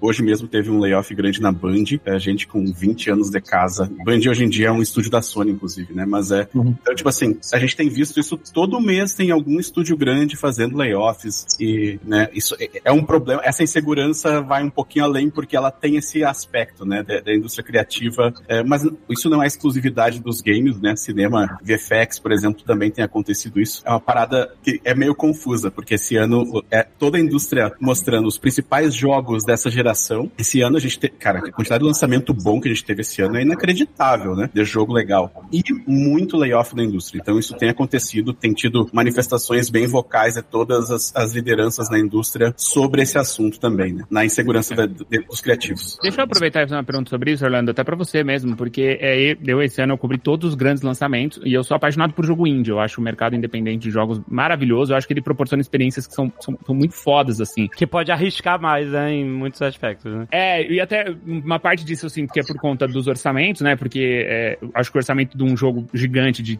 de 800 pessoas numa equipe, de 5 anos de desenvolvimento, é, é, uma bomba de dinheiro que a uma hora ela acaba, então acho que esses layoffs é, é, acabam também sendo um pouco de resultado desse fluxo muito alto de dinheiro. Uhum. Por outro lado, um ano que nem esse, né? Que, cara, eu, eu não joguei indies esse ano, tô sentindo uma falta absurda. Não vai dar para jogar até o final de dezembro, pelo menos. E aí eu queria até te perguntar como que você enxerga o impacto desse ecossistema ser todo compartilhado, né? É, eu vou viajar agora e ontem eu consegui comprar dois indiezinhos aqui para jogar na viagem agora que eu vou fazer. Então, por um lado a gente tem os layoffs e por outro lado a gente tem o mercado indie tentando aparecer num mar de jogos gigantescos, né, cara? Exato. E tem uma parada que aconteceu esse, é, nos últimos um, dois anos, assim, junto, junto desses layoffs, né? Que as publishers, elas estão arriscando menos, mesmo para os indies. É, isso tem acontecido e é, é, notável, assim, diminuiu um pouco a quantidade de indie sendo lançado, porque as publishers não estão colocando mais. Uma publisher de jogo indie, ela investe em geral é bem menos do que esses jogos gigantes, né? Óbvio. Mas digamos assim, na faixa de jogos entre 100 mil e 500 mil dólares de, de orçamento, eles pararam, assim. É, a maioria das publishers pararam, sabe? Para fazer menos lançamentos no ano e ser um pouco mais certeiros. Isso acabou tendo um impacto grande, porque, obviamente, tem muito indie que ainda consegue lançar jogo sozinho. É, ainda existe isso, né? O self-publishing, que a gente chama. Mas tu tem aí um poder de marketing muito menor. A não ser que tu já seja conhecido e tudo mais, ou tu consiga. Ou é um Stardew Valley da vida que tu faz uma comunidade e tal. Da comunidade tu consiga explodir. Então tem um desafio acontecendo nesse momento, no, nesse último ano, assim, diminuir um pouco a quantidade de indies saindo e fazendo sucesso. Ainda mais porque, tipo, a, além disso, tem isso mais, né? No mesmo ano tu tem Homem-Aranha, Baldur's Gate, Diablo 4, Zelda. Zelda. Cara, é muito jogo AAA gigante saindo esse ano, né? Então, é, isso domina também a imprensa de games. Então, tu ainda dá menos chance pro indie aparecer do nada, né? É, uma nave que você clica e você pousa, clicando no botão. Mas é. Se eu puder adicionar duas coisas que eu acho que, que uh, influenciaram bastante nisso que a gente está falando, são os live services também, né? Porque essa febre de muito dinheiro, de Epic Game, de Fortnite, de querer fazer muito dinheiro, acabou matando um pouquinho também o investimento nas outras áreas. Você pode ver, a maioria dos jogos aí novos que acabam saindo é tentando pegar um pedaço dessa torta aí. É, isso é outro aspecto que a gente pode discutir em outro Nerdcast, é o aspecto econômico de novos modelos de negócios, de tentar ter esse fluxo de grana vindo constantemente, com mais a service. Antes, né, a gente teve as assinaturas, tipo World of Warcraft e tal, e hoje você tem essa economia de skins, etc. Enfim, tem muitas economias diferentes que mudaram um pouco o cenário, né? E o que eu acho que é o que tá uma das coisas principais aí que tá impactando essa bolha de layoffs aí, que a maioria dos projetos cancelados são né, alguns que já saíram, que acabaram falhando nessa proposta de pegar uma, um pedaço desse mercado, e aí outros projetos estão sendo cancelados que talvez fossem alguns competidores nessa tentativa aí de tirar um pedaço do Fortnite.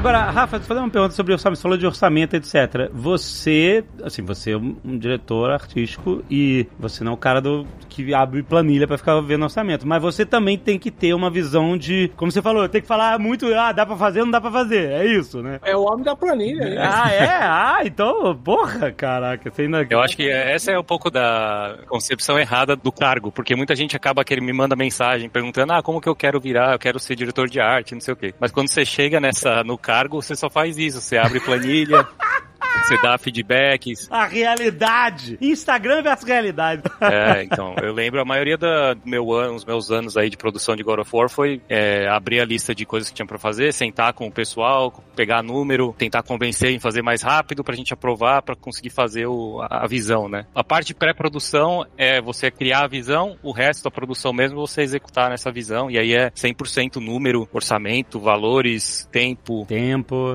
quantidade de pessoas, essas coisas, né? E você tem que ter um know-how grande do tipo de profissional que você precisa para o tipo de, enfim. Quanto tempo demora. Quanto tempo, etc. Caramba, que loucura. Para chegar nesse cargo, eu, eu, fiz, a gente já tá falando de produções indies, mas eu fiz, trabalhei em todas as partes de produção, né? Desde criar UI no God of War 2018, fiz a parte de UI também, efeitos, rigging, é, iluminação, environment. Então fui passando por esses departamentos, aprendendo quanto tempo demora, como faz, as ferramentas para poder ter autoridade para falar sobre quando você está conversando com artistas e tentando achar uma solução mais, mais rápida. Então foi mais, meio que esse o processo para conseguir ser profissional nas planilhas. É só completando do Rafa, basicamente assim, que nem quando vai, que nem o trabalho vai vir para mim, né, por exemplo, para poder fazer. Toda a pipeline que exige, vai, vamos supor, para fazer um personagem em 3D, que seria a parte do, da modelagem do ZBrush, né, que seria a parte do modelo high poly, e aí depois você transformar no low poly para funcionar no, no game, abrir abertura de UV, textura tal, tudo isso daí é calculado pelo estúdio. Por exemplo, que nem é, eu ganho X. Esse X que o Igor pede para poder fazer uma, uma parte não tão artística, por exemplo, como reconstrução de malha, que é uma coisa mais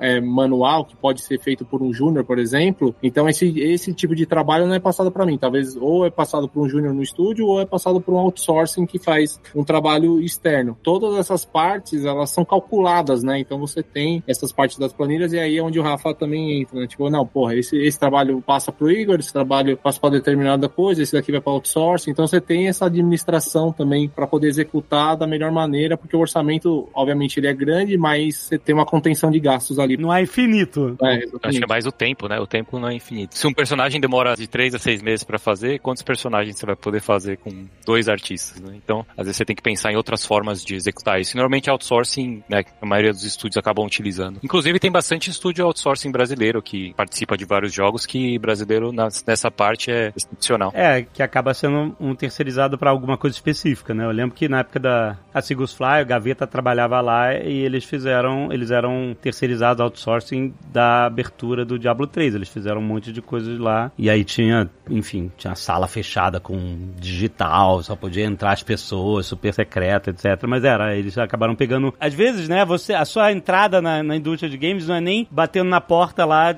de alguma companhia que, hum, ah, tô cheio ou não preciso agora. Às vezes você vai estar num estúdio pode estar até no Brasil e esse estúdio está conectado com outros estúdios maiores fazendo partes de jogos grandes que foi que vocês descreveram agora, né? É bem legal. E aí você começa a ganhar experiência. Até mais uma curiosidade que é o que eu acabo recebendo bastante, é tipo assim, ah, o jeito certo de fazer é isso ou aquilo, sabe? Tipo, meio que o tentando botar um padrão. Tudo depende, assim, que nem estúdios de outsourcing, por exemplo, eles são mais regrados a determinadas, tipo, ó, você tem que usar tal programa, Certo. é, fazer desse jeito, dessa forma, tal. Então é, você é mais regrado, porque basicamente quem tá passando essa informação é o estúdio, ou que nem no caso, por exemplo, que nem da, da Valkyria. Valkyria, a parte de low poly foi feita no outsourcing. E aí, é, como eu que estava responsável pela Valkyria, quem passava o feedback pro outsourcing como deveria ser feito era eu. Né? Então eu montava o board ali e tal, mandava, mandava pro outsourcing, o outsourcing recebia, eu passava feedback e mandava. Então, basicamente, do jeito que eu falasse para que eu queria o arquivo,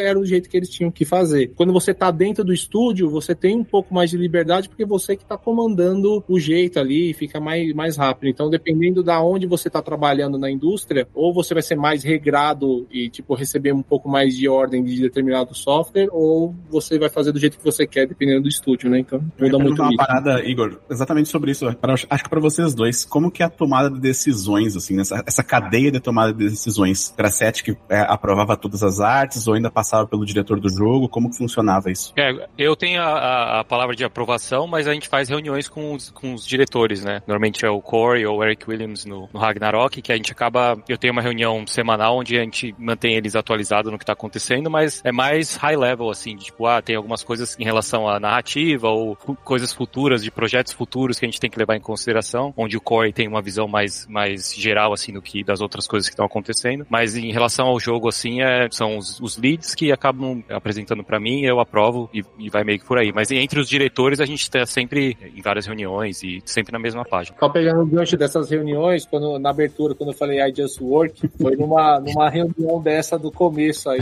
Porque assim, é, pra quem não sabe, eu fui sem falar inglês lá, né? Porque o, o, o Rafa me contratou, né? Caraca, que incrível, ah. Não, e assim, eu trabalhei muito tempo com o Rafa, né? Antes de. Quando ele tava no Canadá, a gente tá- começou a fazer freela. Eu conheço ele há Sim. e a gente sempre pegou trabalho junto tal. Quando ele foi pra Sony San Diego, ele falou: Ah, velho, ó, tá abrindo um negócio aqui, se pintar, você vem. Aí ficou naquele vai e volta, ficou uns três anos fazendo isso. Aí, de repente, pintou a vaga. Aí era pra eu ficar trabalhando daqui pra lá. Aí deu que o contrato deu, deu rolo tal, ficou mais fácil eu ir pra lá. Pros Estados Unidos, ah. Então eu acabei.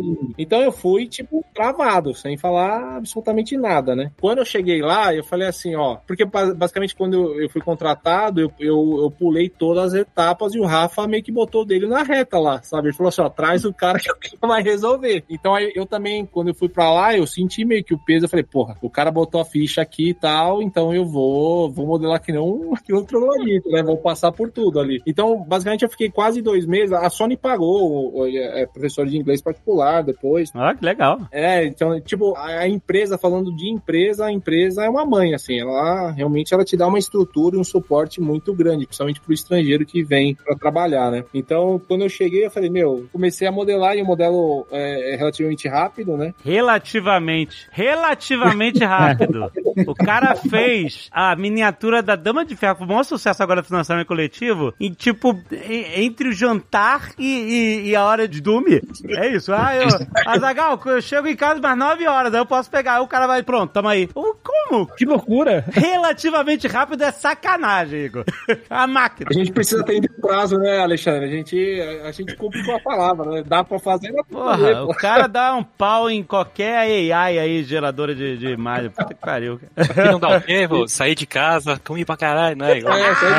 Comi pra caralho, exatamente. E aí, assim, só pra finalizar a história, e o Rafa botando pilha, né? Porque ele falou, ah, os caras aqui estão meio, meio, meio lerdo e tal, bota... E ele botou lenha na fogueira, né? Ah, botando a lenha na fogueira, parecia um cachorro louco lá, modelo do Rafa.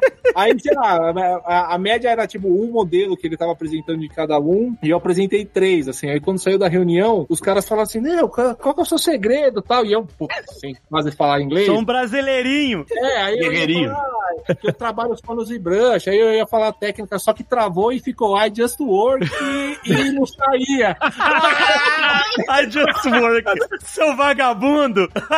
É, é. E aí nessa época tinha, tinha outro brasileiro que era o Glauco, aí já começou, ah, Igor just work. Aí ficou, ah, Dona Rafa just work. Aí, Aí a galera depois ficou tipo assim, pô, e você tá falando que eu não trabalho? Você Exato, tá- pois é, né? Just work, porra. A galera adorava. o- pressão, né? Pressão. É só trabalhar, irmão. É. Mereça suas, suas três artes no tempo de uma aí. É isso. Caraca, excelente. Agora tu falou um negócio interessante que pra você é muito dia a dia. Pra mim é um termo que eu imagino que você falou assim, low poly. Ah, passei pro cara que uh, outsourcing fez o low poly. É porque você, assim, você tá falando low poly, a gente vai pensar no, no Snake no Metal Gear Solid 1, que era aquele triângulo que é com uma faixa na cabeça. Mas o low poly você diz assim, você quando modela no, no ZBrush, por exemplo, etc, você vai fazer a parada da máxima qualidade possível. Só que quando você tá falando de videogame, você ainda, você não tá na indústria de cinema que você vai mandar um render e aí você quer essa máxima qualidade possível. Você tem que adaptar aquela arte toda a uma limitação tecnológica que é o jogo vai estar rodando no PC de sei lá quem ou num console que você já conhece, né, padronizado a limitação, etc. E aí isso é que é low poly, né? Pegar só a escultura primordial, um prime lá e adaptar ao ambiente que ele vai ser processado, é isso? Exatamente. Por exemplo, o modelo de ZBrush, né, ele vai ter de 30 milhões a 100 milhões ou mais de polígonos, né? O que, que a gente precisa fazer é reduzir isso daí para 100 mil. Nossa senhora! Então aí existem técnicas, né, que a gente usa muito um mapa que chama de normal map, resumidamente, só para não não travar a cabeça da galera porque é muito técnico. Basicamente o que acontece? O, o programa 3D, eh, você tem vários pontos, né? E cada ponto tem uma numeração, tipo batalha naval. Sim. E aí, quando a luz bate, insere e fala assim, ó, tal ponto tá em tal lugar, tal. Isso pro, na, behind the scenes, né? E esses pontos se ligam entre si como se fosse aquela mesh. Ligam tudo e formam uma imagem, e formam uma imagem. Basicamente, o que existe, tem um mapa que chama mapa de normal map, que é um mapa que ele entende os três eixos, e aí ele fala meio que pro programa, fala assim, ó, anula os vértices, não, não ingera a imagem através dos vértices, eu que dito aonde que vai iluminar, onde vai colocar cada detalhe. Então ele faz meio que um fake de cada detalhe. Então você pode ter, por exemplo, um plano, um polígono cheio de detalhe só com o normal map. Então você pode ter ornamentos, desenhos com volume, passando luz, só com esse mapa, né? Então esse mapa é basicamente para gerar informação de luz e sombra no modelo, como é que vai fazer. Então graças a esse mapa, mais um, outros mapas de ambient occlusion e a textura propriamente dita, você consegue fakear essa qualidade, parecer que essa qualidade é de, de cinema, né? Então basicamente na malha low poly hoje em dia, o que a gente se preocupa muito é com a silhueta. Então tudo para não ficar é, que nem PlayStation 3, PlayStation 2, basicamente, vai, PlayStation 3, quando você via a cabeça toda facetada, a- essas faces, né, que você via, era tudo de cada polígono. Aí quebrava muito a. Tipo, puta, o cara tá um boneco. Exatamente. Aí, por exemplo, a cabeça do Kratos, que ele era um careca ali, tinha bastante polígono em volta, por isso que você via redondo. Mas aquelas texturas, poros, a ruga, tudo é gerado pelo mapa de normal map. Ou tipo, textura de couro, tudo é o, no- o normal map que faz. Por isso que, que a gente consegue chegar na qualidade. É se você colasse um adesivo todo bonitão em cima de um, desse polígono maior, é isso? Pra parecer que ele tá super. Isso, aí você pega uma folha de papel e imprime ela. É. É. Um relevo, ades- adesivão de relevo, pra dar aquele... É um de relevo, é um de relevo. É como se fosse um stamp, sabe? Um stamp no. no... É, entendi, porque ele cria um bump, né? Que assim, uma área mais escura, ele vai criar um relevozinho ou uma, uma depressãozinha no. O bump no 3D existe, ele, ele só lê dois eixos, né? Afunda ou sobe. O, o normal map, ele entende, ele consegue entender o- os três eixos, né? Por isso que a, a qualidade é melhor. Agora, a engine gráfica, né? O, a- o motor gráfico do jogo faz toda a diferença nesse low poly. Tipo assim, quem é que vai fazer o low poly é que tem que se preocupar com as limitações da engine? Vocês, desde o início. Ah, não, eu não posso fazer isso porque, sei lá. Tem um limite mais ou menos estipulado, se a gente tem uma ideia do que a End vai suportar, mas normalmente acaba op- optimizando, né? Existem ferramentas onde eu- automaticamente ele vai gerar uma malha mais leve, que é o que vai pro jogo depois. Então a gente se preocupa mais em fazer algo utilizável, que seja numa.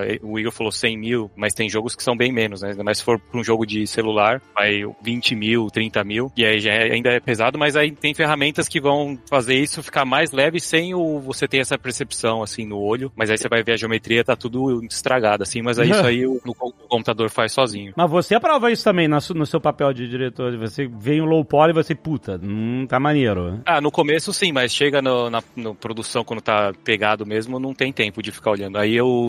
Por isso que a gente contrata gente com experiência suficiente pra já não precisar se preocupar. Quem que no final das contas acaba abrindo mão também do que fez, assim, porque eu imagino que vocês fazem o trabalho ali, vocês estão encantados perfeitinho, mas ele não vai encaixar daquele jeito no jogo. Então começa um processo de adaptar ele, de sacrificar coisas, né? Eu imagino que a parte da arte é a que mais sofre pra isso, mas tem que abrir mão de, pô, não, não vai rolar fazer todos os pelos da barba do Kratos, a gente vai ter que arrancar. Normalmente é ter uma equipe de tech artists, né, que é a parte técnica, onde eles têm essa palavra final em relação à optimização, se o jogo tá rodando, né, você recebe, começa a receber vários bugs de overdraw, que é quando tem sobreposição de vários cards, assim, de opacidade, então a gente vai optimizando. Essa é a parte mais chatinha, assim, de chipar o jogo, onde a gente vai limpando o bug, optimizando o jogo, deixando a rodar 60 FPS, dependendo do jogo, ou 30, né, então é dependendo das limitações aí, a gente vai tirando coisas. Normalmente é essa galera de tech que vai tirando, porque se deixar para artista, não tira nada. Exato, né? Deixa em 10 frames por segundo. Dá pra jogar Que- que- 15 frames, vai. Dá, dá pra jogar. Olha que lindo. Quanto mais o, nível alto do estúdio é, é, e, as- e os profissionais que trabalham lá, dependendo do artista, né, que ele vai, ele já se programa, fala, beleza, ó, eu tô chegando na qualidade máxima aqui, mas eu, eu já consigo pensar na otimização lá na frente que pode ter lá no futuro, né? Então, por exemplo, tem muita coisa que tem alguns detalhes no modelo, principalmente no, no, no God of War, que tinha muitos ornamentos, né? Então tinham partes que tinha na armadura que aí a gente deixava numa resolução maior para pegar a textura, né, na, na parte de UV, mais do que realmente precisava para que se caso preciso dar um downgrade na textura, ainda a textura consegue é, segurar e o modelo visualmente não perde qualidade, né? Então também tem um pouco da parte do planejamento do artista pensar lá na frente, né? é, é, que tem aquela frase, né? É, como é que é? Prepare pro não, se prepare pro melhor e prepare pro melhor, é, espere o pior, não, espere o pior e melhore pro pior. Não, peraí. Chaves aí agora. Agora é de Chaves. O momento Chapolin é o Chapolin, pô. Chapolin. É hope for the best, prepare for the worst. É, se espere pelo melhor, se prepare para o pior. É. Exatamente. Muito obrigado, Alexandre. Mas isso acontece em qualquer escala, Alexandre. A gente mesmo hoje, o, o, o Rough é 2D e meio, é tudo pintura 2D, mas a gente tá no ambiente 3D, então as projeções das coisas, as animações são todas construídas no ambiente 3D, e a gente tem que fazer essas otimizações também nesse ambiente. Hoje mesmo a gente passou o dia, tipo, cara, tem textura estourando, essa textura tá em 4K e podia estar em 2, sabe? Esse, tipo de coisa pra conseguir performance em todas as plataformas e tal. E também em jogos indie, assim, que você tem muito menos grana pra tudo, você também tem que fazer algumas escolhas artísticas que sejam legais e se adequem. Por exemplo, no, no Rough, todas as cutscenes são, elas têm esse motion graphics, né? Tipo assim, é uma imagem estática Exato. que você aplica os efeitos de movimento leve pra que ela pelo menos esteja pareça um pouco viva, não fique só uma imagem estática, mas ela não tá rigada, tipo, não tem um rig de um esqueleto de personagem, tá pra você animar como você quiser em 3D, né? Conta um pouco sobre isso. É uma coisa que a gente pegou total da Blizzard. É, a Blizzard que começou a fazer isso desde o Diablo 3, mas depois Hearthstone e tudo mais. As cutscenes de coisas que não eram tão por- importantes, ou lançamento de trailers de expansões e tal, que não era coisa de grande impacto do produto, eles começaram a fazer nesse estilo. E a gente pegou essa ideia também e trouxe pra cá pro Huff, né? Então são ilustrações que a gente corta pedaços e aí no After Effects dá uma animadinha nos pedaços, mas a sequência de animações e a câmera viajando nesse espaço dá a sensação de animação ainda assim. Então, tu consegue fazer um impacto grande com as ilustrações, dá uma ideia de animação, conta uma história legal ali, mas tu consegue que o custo disso seja bem menor. Porque se a gente fosse fazer quadro a quadro, seria todo o budget do projeto ia ser só para 5 minutos de animação, né? Ou se você fosse mo- modelar um 3Dzão de um monstro gigante e tal, é outra, outro nível de trabalho, custo, tempo, pessoas, né, etc. Não, é maneiro, né? É legal esses cut corners, assim, essas, essas- não, eu não diria gambiarra, mas assim, são... Gambiarra é uma boa palavra, porque, é um- Gambiarra. é- é- a gente, porque a gente tem uma. Eu, eu, pelo menos tenho, eu acho que o Graças deve ter porque é brasileiro, então eu tenho uma- um amor pela palavra gambiarra, porque a gente é solucionar problemas de forma inteligente, né? É. Então, tipo assim, uma coisa que custaria, sei lá, quantos mil reais, tu pode resolver. Não, cara, se a gente fizer assim, com três pessoas a gente dá conta, sabe? Aham, É, aham. cara, isso é maravilhoso, porque tu vai chegar num resultado muito bonito, é, mas conseguiu fazer aquilo dentro do, sabe, de um escopo legal É, ali. Uma das coisas que acho que a galera acha por ver jogos de fora, assim, jogos grandes Triple A's, é que não existe essa a gambiarra, né? Mas o jogo, pra quem já fez um jogo, sabe que o jogo inteiro, É se você mesmo, pu- é. puxar, uma, puxar uma peça errada, ele destrói completamente. Tá tudo por trás, a gente até brinca, né? Tipo, no- antes de chipar o jogo, tá todo mundo segurando tudo nas pontas, assim, pra só enfiar no disco e não mexe mais. Até, É, pri- até por isso principalmente engine própria, né? Engine Ah, própria sim, é. é- é de, que tá desenvolvendo. Basicamente assim, é mais ou menos como andar com o trem andando e você tá colocando trilha ali, né? Você vai, você vai arrumando aqui, nem por exemplo, ah, o, o- algum, algum tipo de shader não tá, não tá aplicado ainda na cena e você quer al- alcançar alguma qualidade. Aí você pega, sei lá, uma Unreal da vida você fala, pô, mas já tem aqui na Unreal faz mó tempo, tá? Mas beleza, você tá desenvolvendo uma engine do zero. Então espera aí, espera mais uns dois meses que vai vir esse nova atualização, né? Então, Por isso que tem as, as etapas de lock, né, que a gente chama do, do jogo. Até você entra no- na fase beta, que a gente chama, né, onde aí que começa a, a travar todas os- as formas de check-in do jogo. Você colocar conteúdo dentro do jogo, que até então tem, eu lembro até, acho que tinha mais de 800 bugs, né, no, no God of War, até de chegar nessa parte de lock, onde ninguém pode colocar mais nenhum conteúdo, e aí é só arrumando. Aí todo o conteúdo que entra precisa de aprovação, você precisa verificar. Porque às vezes você arrumou tudo, aí o cara, ah, não, peraí, deixa eu botar um negócio aqui. É isso, destrói o universo inteiro. Isso é o que acontece mais, assim, né? Quando você tá fazendo um jogo. Às vezes uma pessoa dá um check-in de um conteúdo que acaba quebrando a build, e aí no próximo dia tem 800 pessoas sem conseguir trabalhar. E aí imagina. o- Ah, meu Deus, ah, que horror. seu nome aparece lá. Ah, a gente tem. O nome de quem fez a cagada, é isso? Dentro do estúdio tem várias TVs, assim. ah. E aí aparece lá, Rafael Grassetti, que... Rafael Grassetti, que é tal.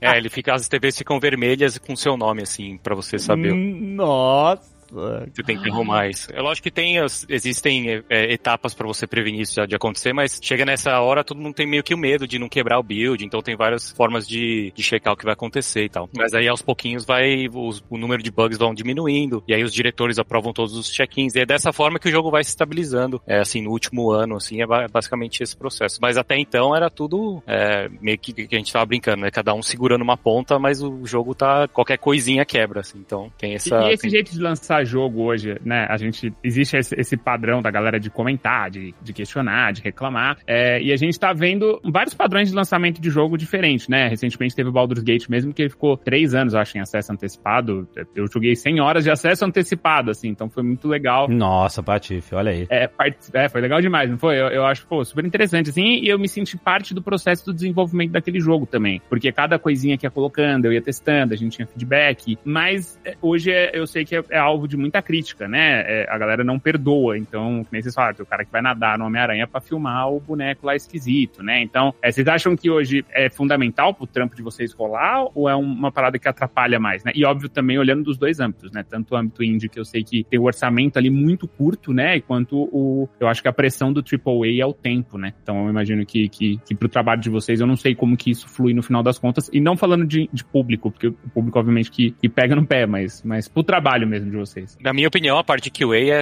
mil por cento importante, né? A, a Sony em si tem uma equipe de QA gigantesca e o processo de, de teste de, dos jogos começam muitos anos antes de lançar um jogo pra gente ter esse feedback e, e fazer tanto as análises de, de quality assurance, né? De, de qualidade. Mas acho que a sua pergunta acho que é mais baseada da, da comunidade em si, qual tipo de jogo, qual a importância da, da comunidade para esse tipo de produto, que acho que faz toda a diferença você envolver essa galera desde o começo e outro tipo de jogos onde é mais importante estar tá redondinho ali para quando lançar fazer o impacto que precisa ser feito. É, né? Mesmo pro trabalho de vocês, assim, eu tô perguntando mesmo, tipo, eu, eu imagino que o, o, dev, né, a, a, equipe de desenvolvimento, ela sabe o, onde você, você sabe a pontinha que tá segurando ali, né? Você sabe o lado que o cara olhar não, não, não vai ser o ideal que aconteça. E, e, eu, e é, é o, eu, vou, eu vou dar um exemplo, por, por exemplo, na Gunner, por exemplo, teve um, uma task lá que ela mergulhava na água e aí é, o cara conseguiu chegar de barco atrás da orelha dela e aí apareceu uma UV Sims, que é uma emenda, né, de, de UV e aí fica na textura. Tipo, nunca ninguém pensou em chegar lá. O cara chegou e reportou. Aí falou, dá para fazer? Dá para arrumar? Então, tipo, tudo é reportado, né, pra gente e aí a partir da direção de arte e tudo a gente define. Dá para fazer? Quanto tempo vai, vai, vai arrumar essas coisas tal? Ou vale a pena fazer? Porque só esse cara vai lá, entendeu? É, vai, vai influenciar no Metacritic. Tá? Esse, normalmente esse é o padrão. Isso, isso. Nesse caso a gente decidiu arrumar, mas é porque realmente o cara. Porque tem muita coisa, parte técnica, por exemplo, que todos os tipos de defeito que for aparecer, ou que a gente sabe que pode aparecer, a gente joga num lugar que não aparece. Então, por exemplo, todo tipo de corte que tiver, alguma coisa de defeito, a gente joga atrás da orelha, faz alguma máscara para não perder muito tempo. Mas quando o cara vem e pega e tenta escalonar a orelha da, da cobra lá. Eu vou contar um segredo que é até engraçado, mais por esse comentário do Metacritic, né? Que a gente fazia todos os bugs nas primeiras quatro horas influenciam no Metacritic. Depois disso, isso falando mais é a parte de aspecto, né? Visual, visualmente, bugs visuais, não certo. na parte de gameplay. Mas as primeiras quatro horas, porque graficamente comprovado que o gráfico vai caindo das pessoas que, que jogam o jogo por mais de quatro horas e, e participam do Metacritic. Normalmente ah. os, as notas vêm no começo e depois disso a galera já. Quatro horas de gameplay, você diz. As primeiras quatro horas de gameplay é que fazem a diferença, né? Fazem a diferença. É. Olha aí. Review técnico, qualidade de que os caras fazem, né? O Digital Foundry faz também review técnico visualmente. Então a gente tem sempre esse padrão de vai influenciar no Metacritic. Quando é bug visual, as primeiras quatro horas a gente tem que consertar tudo. Depois disso já começa a não fazer tanta diferença. Mas esse bug que eu falei já era quase pro final do. ah, é o finalzinho. Porque tinha as barreiras, né? O cara não chegava tão longe no jogo, é, né? Você começava mais, mais guiado. É. No time pequeno, no time pequeno a gente também tem uh, é, QA e tudo mais, mas é, a escala é bem menor, né? A gente tem um setor da QA, que é a galera testando, mas são três, quatro pessoas, além do time. O time testa todos os dias, várias vezes e tudo mais. Quem tá programando, ou, ou, os game designers e tudo mais, estão sempre testando. É até um cara de QA que fala assim, vocês vão deixar mão amiga mesmo? Como uma...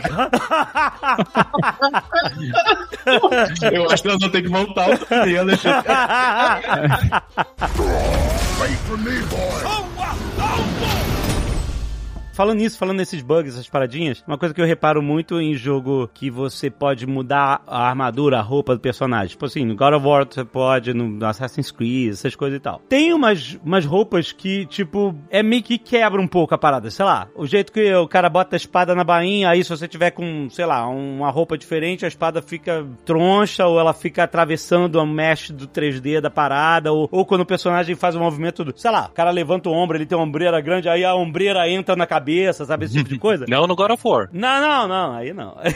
eu não God of War, não. não e capas. É, então... capa, toda capa buga. Eu nunca peguei um jogo que a capa não buga. É, isso é uma parte técnica, principalmente na parte de low poly, que muita gente não trabalha, né? Que é esse trabalho basicamente do que eu tinha falado, né? Que o, o, o artista que tá fazendo, ele tem que estar tá preparado pro que vem lá na frente, né? Então não, ele não tem que se preocupar somente com o que ele tá fazendo visual. Ele tem que se preocupar que vai ter um cara do, do rig, depois vai animar e como é que essas malhas vão entender. Então, a pipeline do cara, ele tem que ser meio que ampla para entender cada processo, né? Mas basicamente assim, cada geometria que tem, que passa uma em cima da outra, elas têm que estar meio que paralela uma linha com a outra, para não dar esse overlap de pintura de peso, né? Então, tipo, se o cara faz isso mal feito, ou às vezes o cara não sabe fazer, acontece esse tipo de overlap, tipo, o braço levanta como os outros polígonos eles estão fora e aí vai varar, né? Então, muita gente não se liga nisso, né? Ou não sabe disso, principalmente na indústria, né? Tipo, tem uma galera que não se preocupa com isso e acontece essas coisas, né? Que no caso do God of War, todo mundo lá de time de character já tava bem alinhado, principalmente com o pessoal de rig, né? Pra entregar a malha, por isso que você não vê malha, malha varando nem a pau lá no, no, no. Mas o que o Patife perguntou de, de, de, de capa é um problema complexo, porque é, uma, é um objeto que tá em movimento com simulação de física o tempo todo. Então, o custo fazer uma capa que não pegasse e entrasse dentro do personagem, geralmente, é muito alto. É, imagina, imagina, com certeza. E às vezes você pode até gerar problemas que você não consegue prever.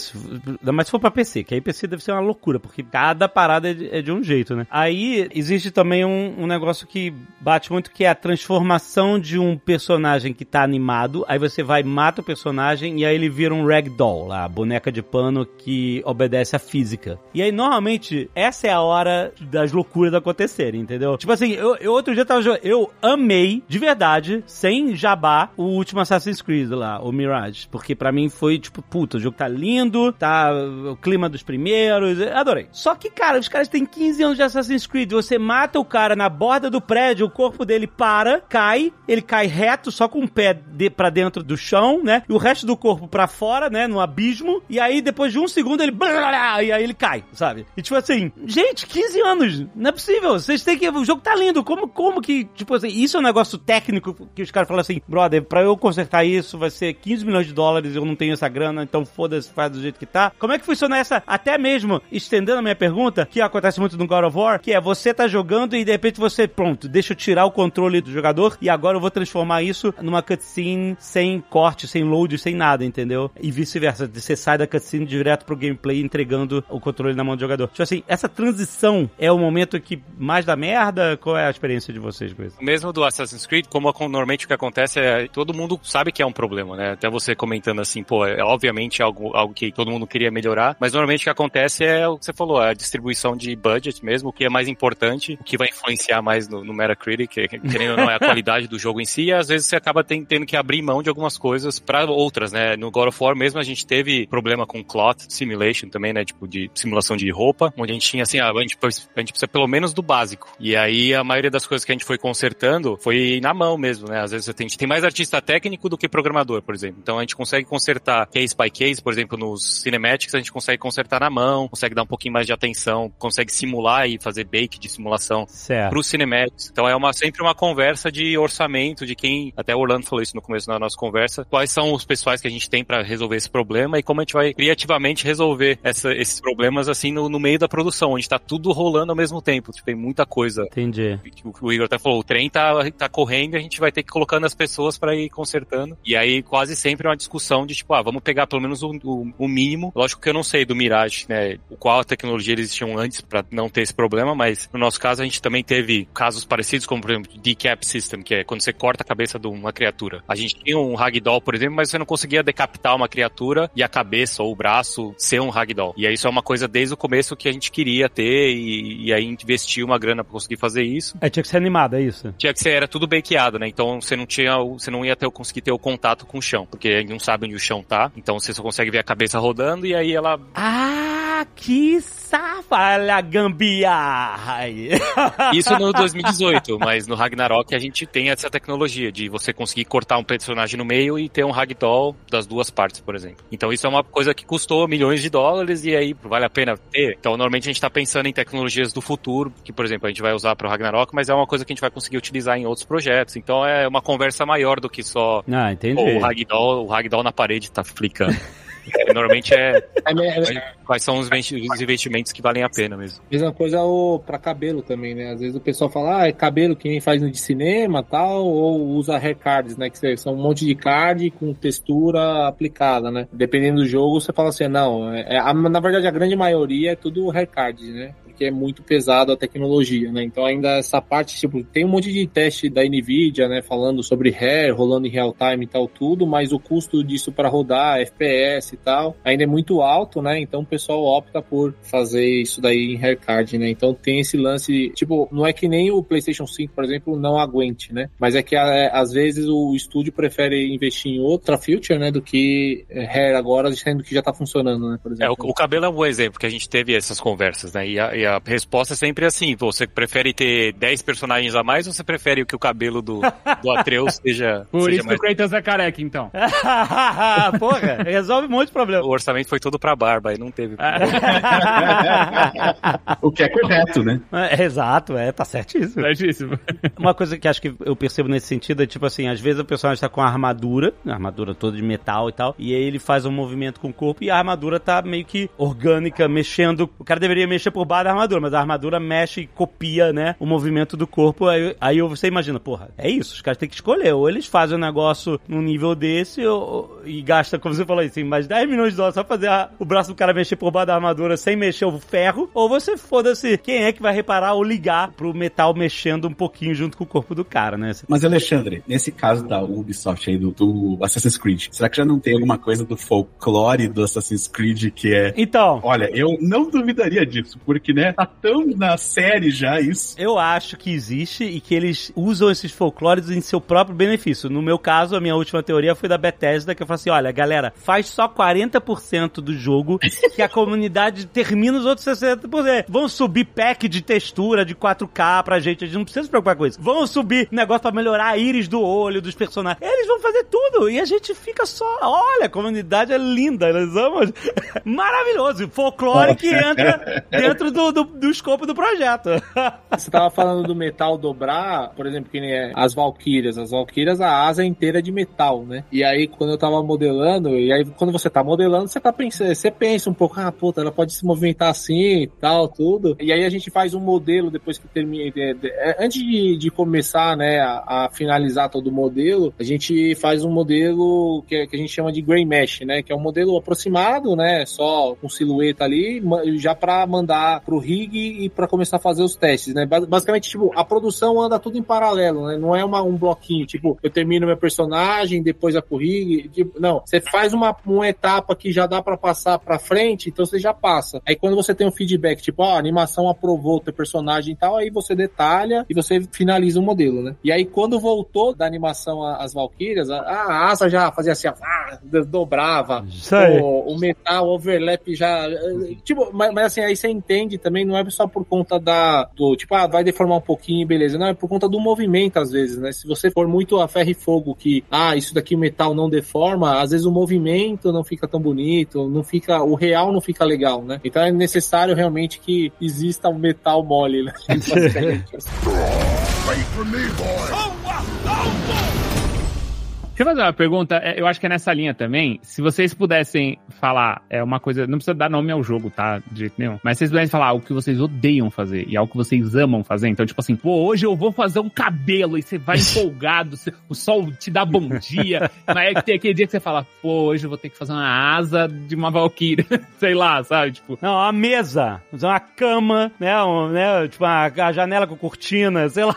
Fazer uma caverna. Nossa, ficar fazendo uma Não, então, tem, tem duas etapas que são, são as mais chatas, mas elas são complementares, né? Uma que a gente chama de decimate, que é basicamente é no meio termo entre pegar o, o modelo do ZBrush para passar pro low poly, você precisa dar uma reduzida na malha, uma calculada ali, para ele reduzir um pouco e manter os detalhes, né? Isso daí é basicamente você aperta um botão, aí fica cinco minutos o ZBrush calculando, e aí você aperta outro botão e aí ele reduz a malha. Só que isso daí você faz de sem subtools, né? Sem layers ali do modelo. Então é uma coisa que você vai demorar o dia inteiro. Tanto é que a gente. O, o Rafa até fez uma camiseta desse Mation Master, que era a hora do café, né? Você apertava o botão, ia tomar um café, depois voltava. E aí, então é- essa é a parte mais inútil, né? Que, tipo, é útil, mas é inútil. E a parte do low poly por ser um trabalho mais maçante mesmo, de você pegar polígono, puxa malha, e aí meio que a galera fala, meu, mas não tem outra forma? Tipo, pra fazer bem feito, realmente é na mão mesmo, não tem jeito, né? Da minha parte, a parte parte que eu menos gosto é a parte de que acho que todo mundo que já fez jogo sabe é a parte de scoping mesmo, de cortar as coisas. Que a gente chega num momento, determinado momento do jogo, onde o jogo tá com muito grande, a gente sabe que não, a gente não vai conseguir finalizar, e aí a gente tem que fazer scope exercises, que a gente tem que fazer exercícios e orçamento para reduzir algumas coisas, cortar fe- features, cortar conteúdo. No God of War, no Ragnarok mesmo, a gente chegou a um momento que eu tive que sentar com todo mundo, todos os artistas e ver todas as áreas e conseguir cortar o máximo possível. Até algumas pessoas eh, acabaram saindo da empresa depois desses exercises, porque é a parte que a gente meio que destrói os sonhos de algumas pessoas. Caraca, né? Foda. Infelizmente, mas é a realidade de produção mesmo, onde você tem que cortar e- e ter uma expectativa um pouco melhor que a gente vai finalizar a tempo e tal. Mas você falou um negócio interessante, tipo assim, tamanho de jogos, assim, claro que o depende do jogo, depende do mercado, depende de tudo, depende da época, mas, por exemplo, eu lembro que no último Assassin's Creed, por exemplo, que o, o Valhalla, que era um jogo de, sei lá, 150 horas, tipo, assim, é enorme, o jogo de- não acaba, maluco, eu não zerei também. Esse eu não zerei também. não foi só o Ragnarok que eu não zerei. Comparação absurda, Alexandre. Que comparação absurda. Nossa senhora, dá até sua dor aqui. Calma! E o pessoal falou, ah, o Mirage é um jogo bem menor do que eles estavam fazendo, o que não é um problema, porque, pô, é isso, o jogo tá, sei lá, em 60 horas, zera o jogo, tá em vez de 120. E aí quando você vai montar um jogo gigante desse, como o God of War, o que, que é na cabeça de... Ainda mais esses novos jogos que é um, meio que uma proposta de um mundo semi-aberto, né, que é muito menos on rails, ponto A até o ponto B que eram os anteriores, né, o quanto você tem que calcular de, pô, peraí, mas o jogo tem que ter tantas horas, ou quantas horas ele vai gastar nessa área, nessa área, ou explorando, ou não sei o quê. Como é que funciona isso dentro dessa, dessa gestão de tempo, pessoas? Não funciona, na verdade, porque a gente não tem, não tem uma noção. Ah, meu Deus! A gente sabe ah, quantas horas que a gente gostaria de ter, né? Vamos dizer, oito- 80 horas, que é mais ou menos Sei. a base do 2018. Então a gente tem ah, quanto tempo a gente quer que o player passe em cada área, e aí os designers têm um timestamp, né? De quanto tempo você consegue correr do ponto A ao ponto B e as coisas que você vai fazer. Normalmente todo mundo acaba estendendo um pouquinho mais as áreas, é o que é a realidade, né? Que é o rea- reality versus o que acontece. ah, porque, ah, não, tá, tá pequeno, tem que aumentar, é isso? é, exato, exato. Bota ele pra remar por 10 quilômetros aqui nesse rio.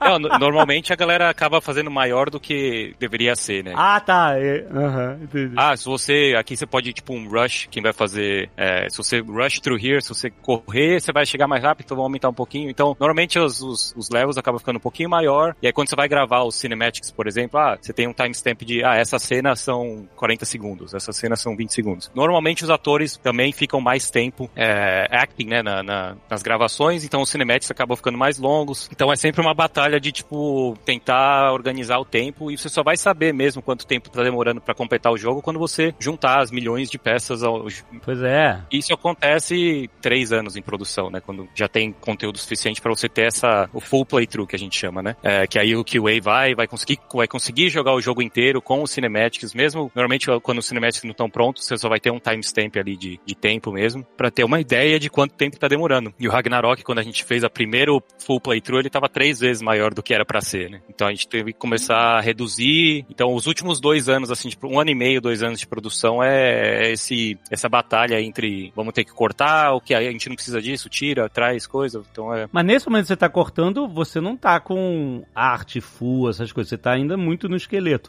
Ou vo- mais ou menos. Mais ou menos? Tem levels assim que a gente, ah, infelizmente, tem que cortar mesmo, tirar, porque é injus ao jogo. O jogo é sempre mais importante do que o conteúdo em si. né? Então essa sempre é- é são discussões, obviamente. Às vezes a gente tira um level daqui, coloca numa área de mundo semi-aberto, né? A gente coloca numa área de exploração, por exemplo. Então a gente vai meio que cortando mas, mesmo. mas parte do State, Alexandre, fica, já tá tudo pronto, né? Conceitual, desenho, os caras já têm a- as ideias, né? Mas se você já tem, você cortaria não pra economizar a grana de fazer as artes e, enfim, tudo. Você cortaria mais pelo conceito do jogo. Ah, não, tá muito lento, o cara vai cansar, né? É isso? É mais o desafio que a gente vem falando de mão de obra. Então, por exemplo, essa área aqui tá pronta, mas essa área aqui não tá. O mesmo artista tá trabalhando nessa, nessa área. Ele vai demorar três dias pra completar essa área, ele vai demorar três semanas pra fechar essa área aqui. Ah. A gente precisa dele ali e essa área não precisa, mesmo sendo três horas, né? Em jus, a- em, Nossa, que loucura. em jus ao jogo ser melhor, a gente tem que cortar essa área, porque em relação ao Sim. gameplay não é tão importante. Importante, mas essa área aqui é muito importante pro jogo em si. Então a gente manda o cara pra lá e. É o treino do desapego, né? Uma das coisas, só pra, só pra não parecer que é tão extremo assim, o trabalho de criar uma arte de um level, você, você cria os objetos, né? Você cria as texturas, você cria as paredes, os, o chão tudo mais, e em outras áreas são reutilizáveis essas texturas, esses objetos tudo mais. Então não é um trabalho jogado no lixo, porque esse, esse trabalho que tá acontecendo aqui, ele consegue reutilizar depois para finalizar outras áreas do jogo. A gente chama os kits, né? Cada área, cada realm, por exemplo, tem um kit de environment, que o cara constrói isso, principalmente no começo da produção, e ele só pode usar esse kit para construir esses levels. Então, depois que as peças estão prontas, é um trabalho mais de Lego, assim, de você construir esses cenários. né? É, eu vejo que, assim, eu lembro que, acho que foi o Dragon Age 2, até uma crítica repetida na época, que era, ah, mas que os environments se repetem muito. Você vai num dungeon, aí você vê, aí aquele mesmo formato do dungeon, aí tá, você vai em outro, em outro lugar, mega diferente, aí você, ó, mesmo formato, ou então mesmo, só que espelhado. E é isso, a galera tentando otimizar o que eles podem, o que eles têm, né, pra... E algumas coisas incomodam, outras passam desapercebidas. Tipo assim, essa de ambiente repetitivo, eh, incomodava um pouco. Você, pô, eh, perde um pouco da imersão, que todo, ah, puta, aqui tá... Você tem que meio que fazer essas escolhas, né? O que que vale, o que que não vale, o que que vai perceber, o que que vai incomodar menos, tipo, um metal esticar quando o cara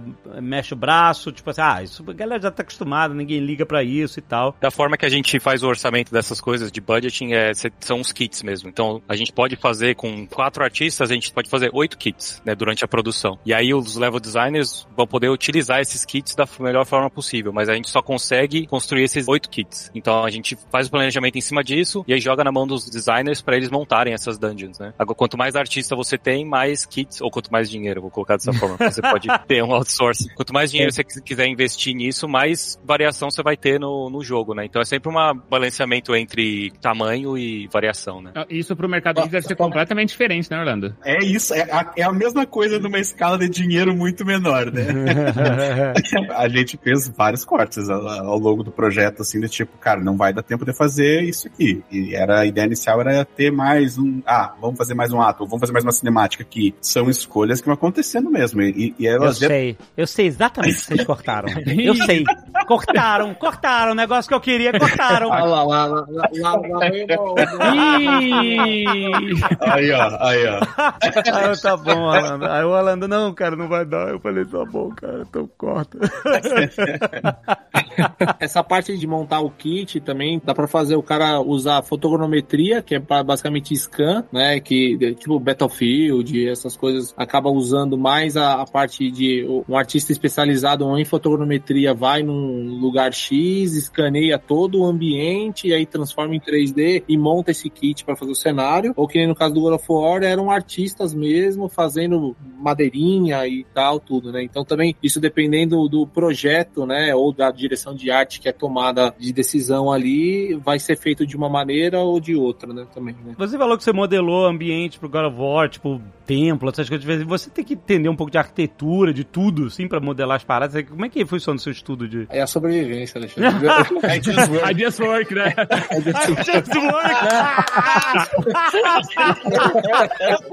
tá certo. Isso daí é a publicidade, basicamente, né? É, Eu e o Rafa, a gente veio do mercado publicitário também, né? E, e, basicamente eu trabalhava numa, numa empresa que prestava serviço para África, para o MAP, e, e tudo que esses caras não conseguiam fazer dentro da agência, eles passavam pra gente. Então, basicamente, a, a minha escola foi, foi é, é tipo assim, ó, se vira aí, como que você vai fazer? Não sei, mas tem que chegar. Ou, ou, ou chegava uma imagem, tipo, da Pixar, assim, ó. Aí o cara fala, eu quero. Aí você fala, tá, quanto tempo? Dois dias, dá? Então, meio que o conhecimento é, é mais a parte do treino de observação mesmo, né? Tipo, de co- como é que funcionam as coisas tal. E aí, obviamente, você tem a parte do suporte, principalmente da parte do God of War. Você tem os concepts, você tem outro time ali que pode te au- auxiliar caso você tenha uma dúvida. Tem a parte da direção também que te ajuda a fazer isso. Mas basicamente é a percepção mesmo das coisas que acaba ajudando, né? Como é que funciona a texturinha da madeira, como é que funciona uma pedra tal. E aí você vai se virando. né?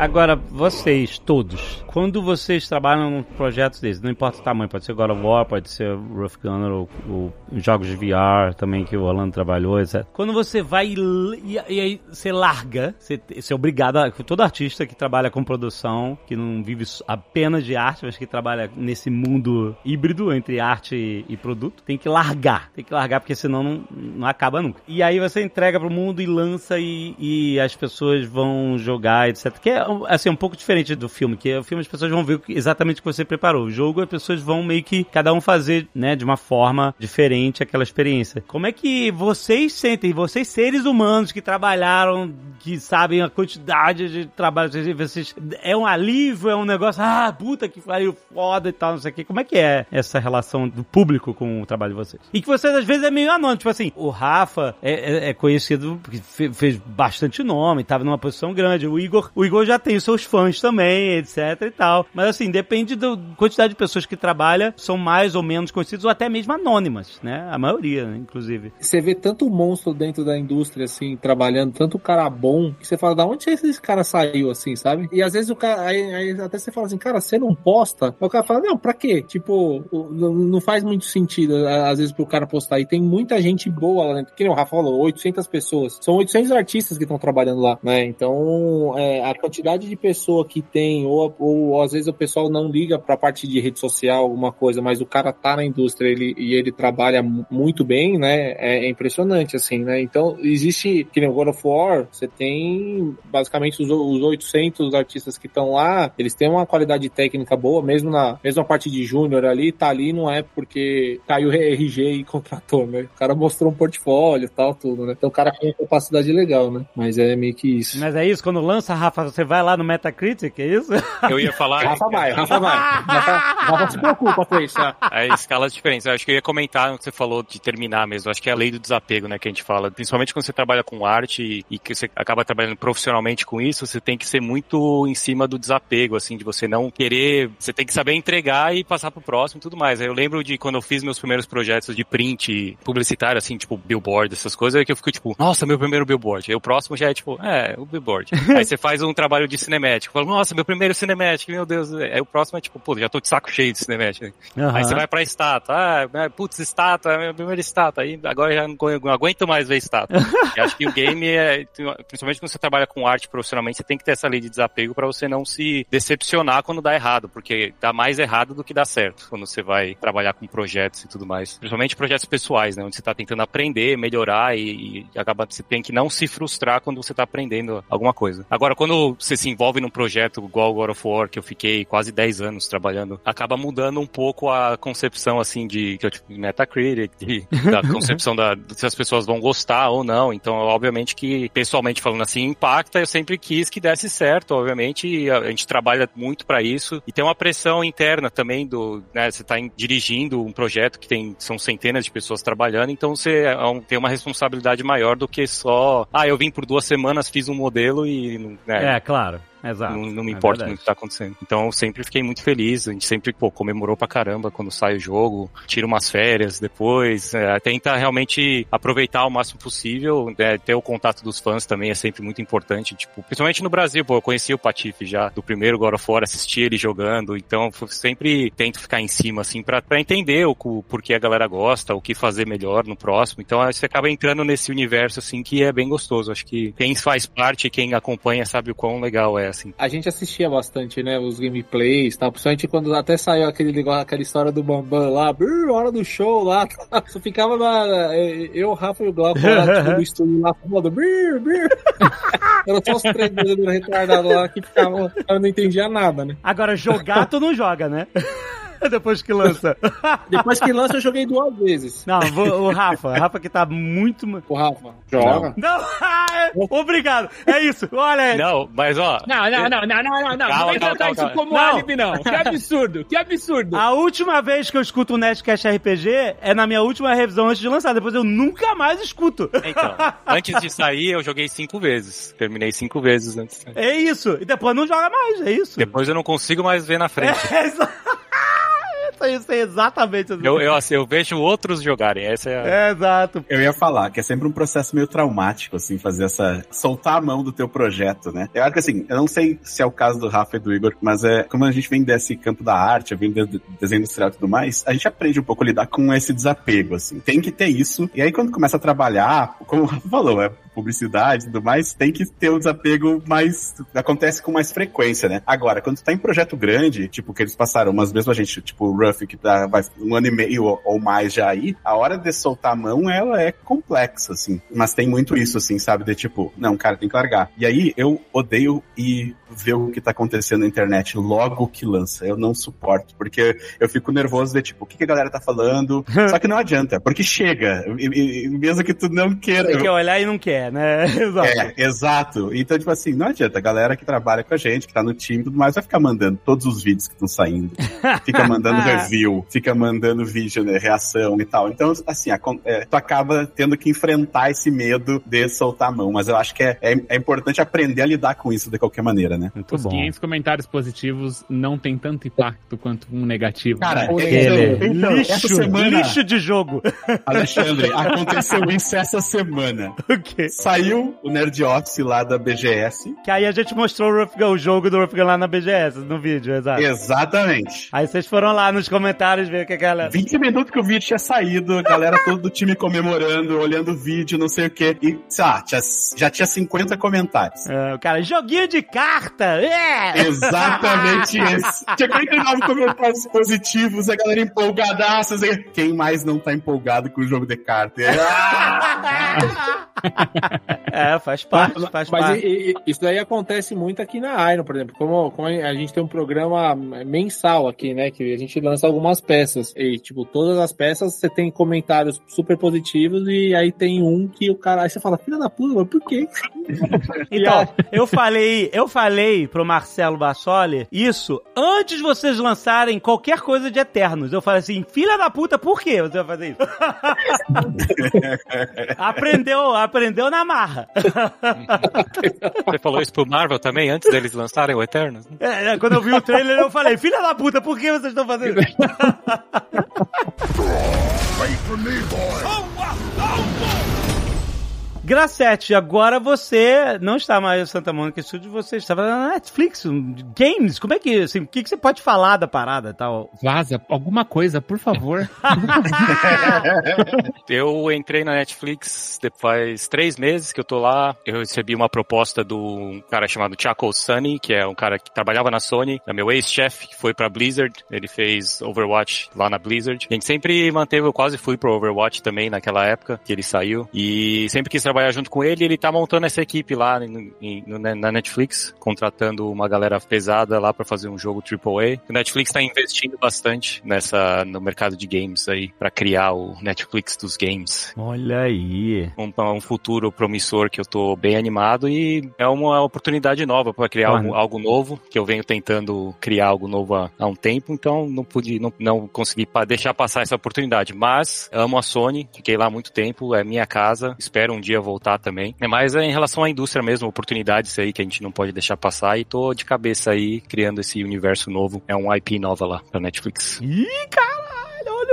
Muito bom, muito bom, quero ver, mano. Tu acha que com essa, os streamings entrando, mas mesmo Game Pass e tudo mais, a gente vai ter jogos menores ou mais episódicos que pareçam mais o como a entrega do, da Netflix e afins ela acontece? Ótima pergunta. Eu acho que a Microsoft, né, teve uma, um, uma mudança nos, nos últimos 5, 7 anos aí, onde quando eles começaram o Game Pass, você viu vários jogos menores sendo bancados, né, pela Microsoft. Eu acho que a Netflix vem com uma proposta que talvez diferente também, que a gente possa ver jogos menores sendo feitos. E a gente até falou isso no começo do, do podcast, né, onde a indústria está indo para um lado, onde os indies não estão tendo tanto espaço, mas pelo modelo econômico mesmo, que a indústria está indo. E eu espero ver um shift aí, uma mudança. Eu acho que a gente está passando por um, um ramp agora aí, que vai mudar um pouco a indústria. Eu espero que o Netflix seja, faça parte dessa mudança também, porque eu acho, eu espero que a gente volte a ter essa mais oportunidades para jogos menores e que tenha o público para consumir esse tipo de conteúdo que eu acho que o Netflix, querendo ou não, já tem tem esse público é mais execução mesmo. Muito bom, porra. Parabéns, cara. Tô orgulhoso. Tenho certeza que vai vir. A gente sabe que vai vir coisa boa. Do Gracete a gente já, já confia, né? A expectativa já tá lá no alto, né? Se dependesse só de mim, sim. Mas vamos ver. o Igor, você começou na Iron e você foi pra Santa Monica Studios e você voltou pra Iron. É isso aí. É, na verdade, eu nunca saí da Iron, né? Quando eu fui pra Sony, eu fiquei um ano e meio quase sem falar com o Renan e tal. Aí depois, é, na, na San Diego Comic Con, eu voltei a falar com ele e tal. E aí, e aí ele sempre falou assim: Porra, cara, você tá fazendo falta no estúdio aqui e tal, não quer voltar e tal. Eu, eu falei: Não, cara, eu tô fazendo God of War, pô.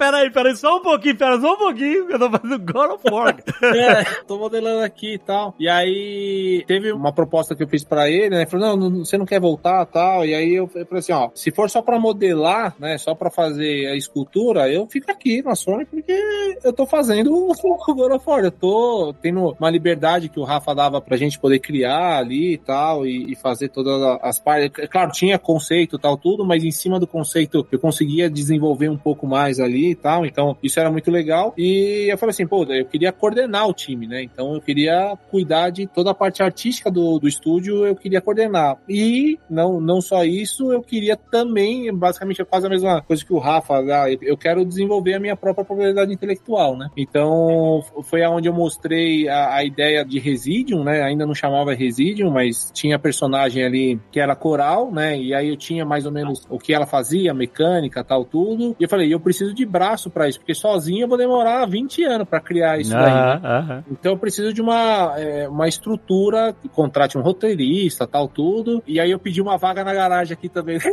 do estúdio. Eu falei, se você me der essas três coisas. Agora você tem uma vaga aí na Iron É, aí? Olha só, caraca, o cara chegou cheio de. É, porque aqui é, é- o prédio não é muito grande, mas tem umas é, cinco vagas, né? Aí eu falei, porra, pelo menos me dá uma. Eu trabalhei God of War, me dá uma porra de uma vaga no.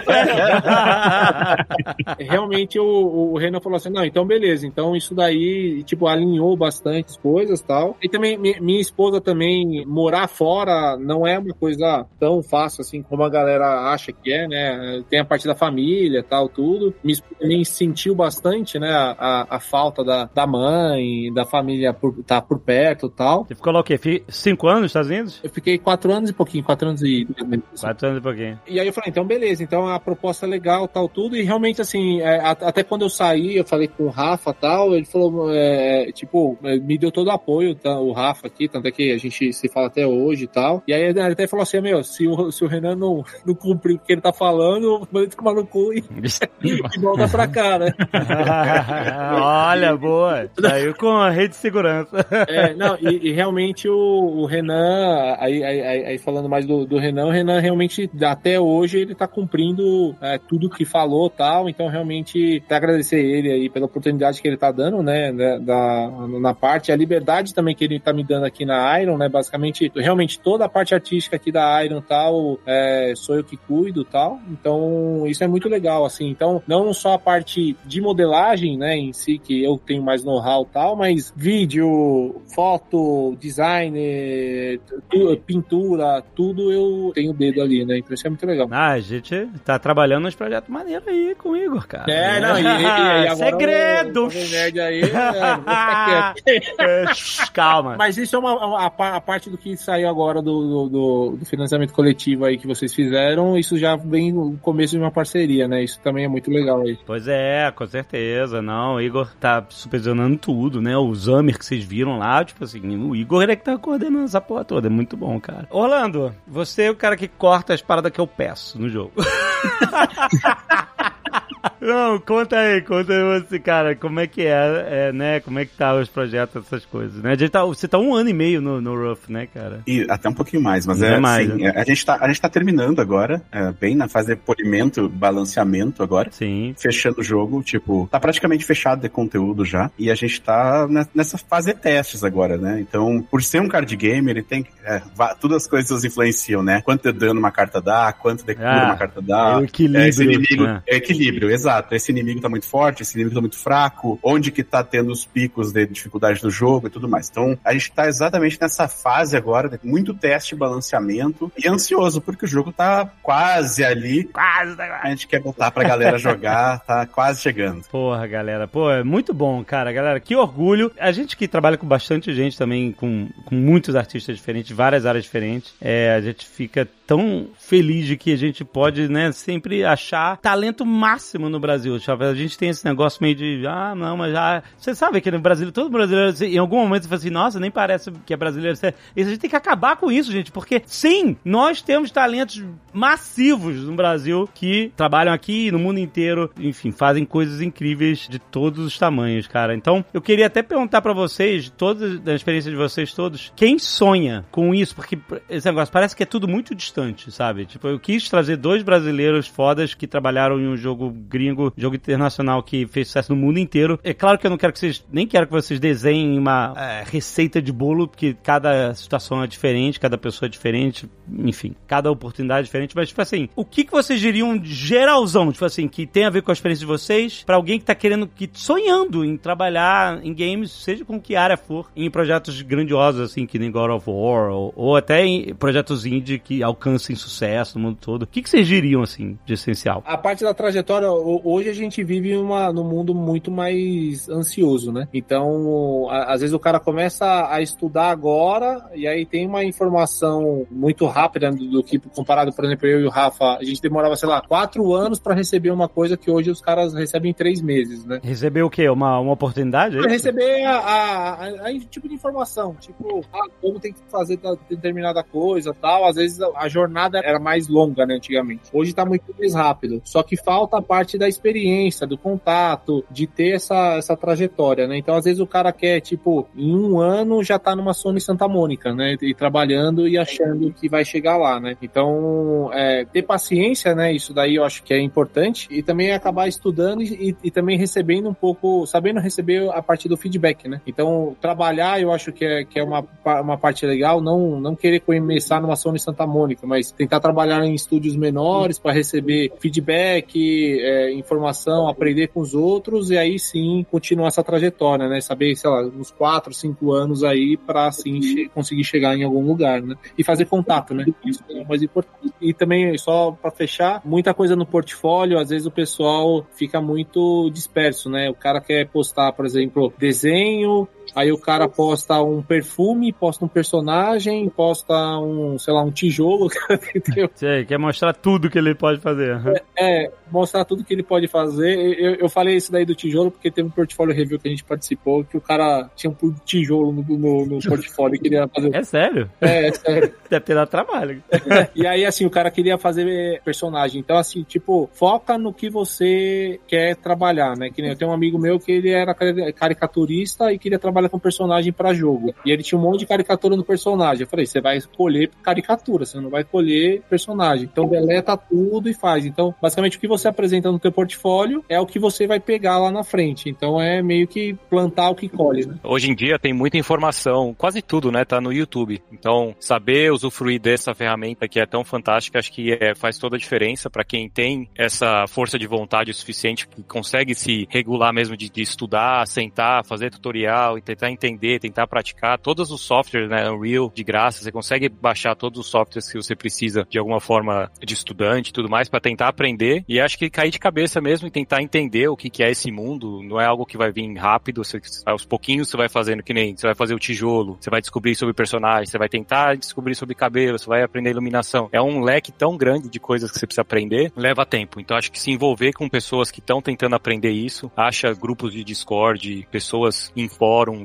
acha esse grupinho de, da galera que tá estudando para você se juntar e estudar junto e cair de cabeça, tentar se achar, porque é uma indústria que é tão grande, tem tantas coisas que você pode fazer, que ao longo dos anos você pode mudar de opção, você pode virar animador, você pode querer virar programador, você pode virar um, um rigger. Então é um leque tão grande, tantas coisas diferentes você pode fazer, para não se prender muito no começo, tentar entender o que é cada coisa e aí cair de cabeça mesmo. E querendo ou não, infelizmente é algo mais que você tem que se esforçar mesmo e tentar fazer fazer o trabalho e não só ficar tentando procurar um curso, é, só fazer o curso e às vezes não fazer um portfólio, porque o principal de tudo é o seu portfólio, o seu trabalho, quanto tempo você está dedicando ali. Então, tentar se policiar mesmo para estudar sozinho. Esse é o segredo. Mas apesar de tudo, você tem que estar, como o Igor falou, né? Tipo, conhecer a galera da sua área que tá respirando isso é muito importante, né? Porque às vezes a oportunidade vem através de um cara que, pô, conseguiu um negócio e estão pedindo mais indicação, pô, vou indicar você. Isso também acontece pra caramba, Só isso. É, quase 100% é isso. É uma indústria disso. De conhecer as pessoas. Eu dou aula né, no- numa escola e basicamente quase todos os alunos na parte de escultura, é, os melhores assim, eu acabo contratando aqui pro estúdio, né? Não, não, não, é, não é uma regra, né? Existem pessoas que não fizeram por seu contrato, mas isso é uma maneira também de da pessoa, tipo, a- não, não fazer o meu curso, mas, por exemplo, fazer curso de outras pessoas. né? Claro, conseguiu desviar no último segundo. Faça. Aí, Nossa, tava quase vendendo um coachzão assim. Independente assim, você- qualquer. Às vezes você vai fazer um curso, por exemplo, né? E aí, às vezes, o, o professor ele, ele já tem quem indicar, ou às vezes o amigo é, já tá vendo você fazendo um trabalho e esse amigo ele tá trabalhando numa empresa e ele fala, porra, tem um cara lá no curso lá que. Então, assim, É, dependendo claro, é, aonde, o meio onde você tá, se você se destaca, é, mais cedo ou mais tarde, uma hora vem a oportunidade, né? É. Então é tipo. não- não Hipoteticamente a falando. Hipoteticamente falando. Não que o professor trabalha na Iron e então.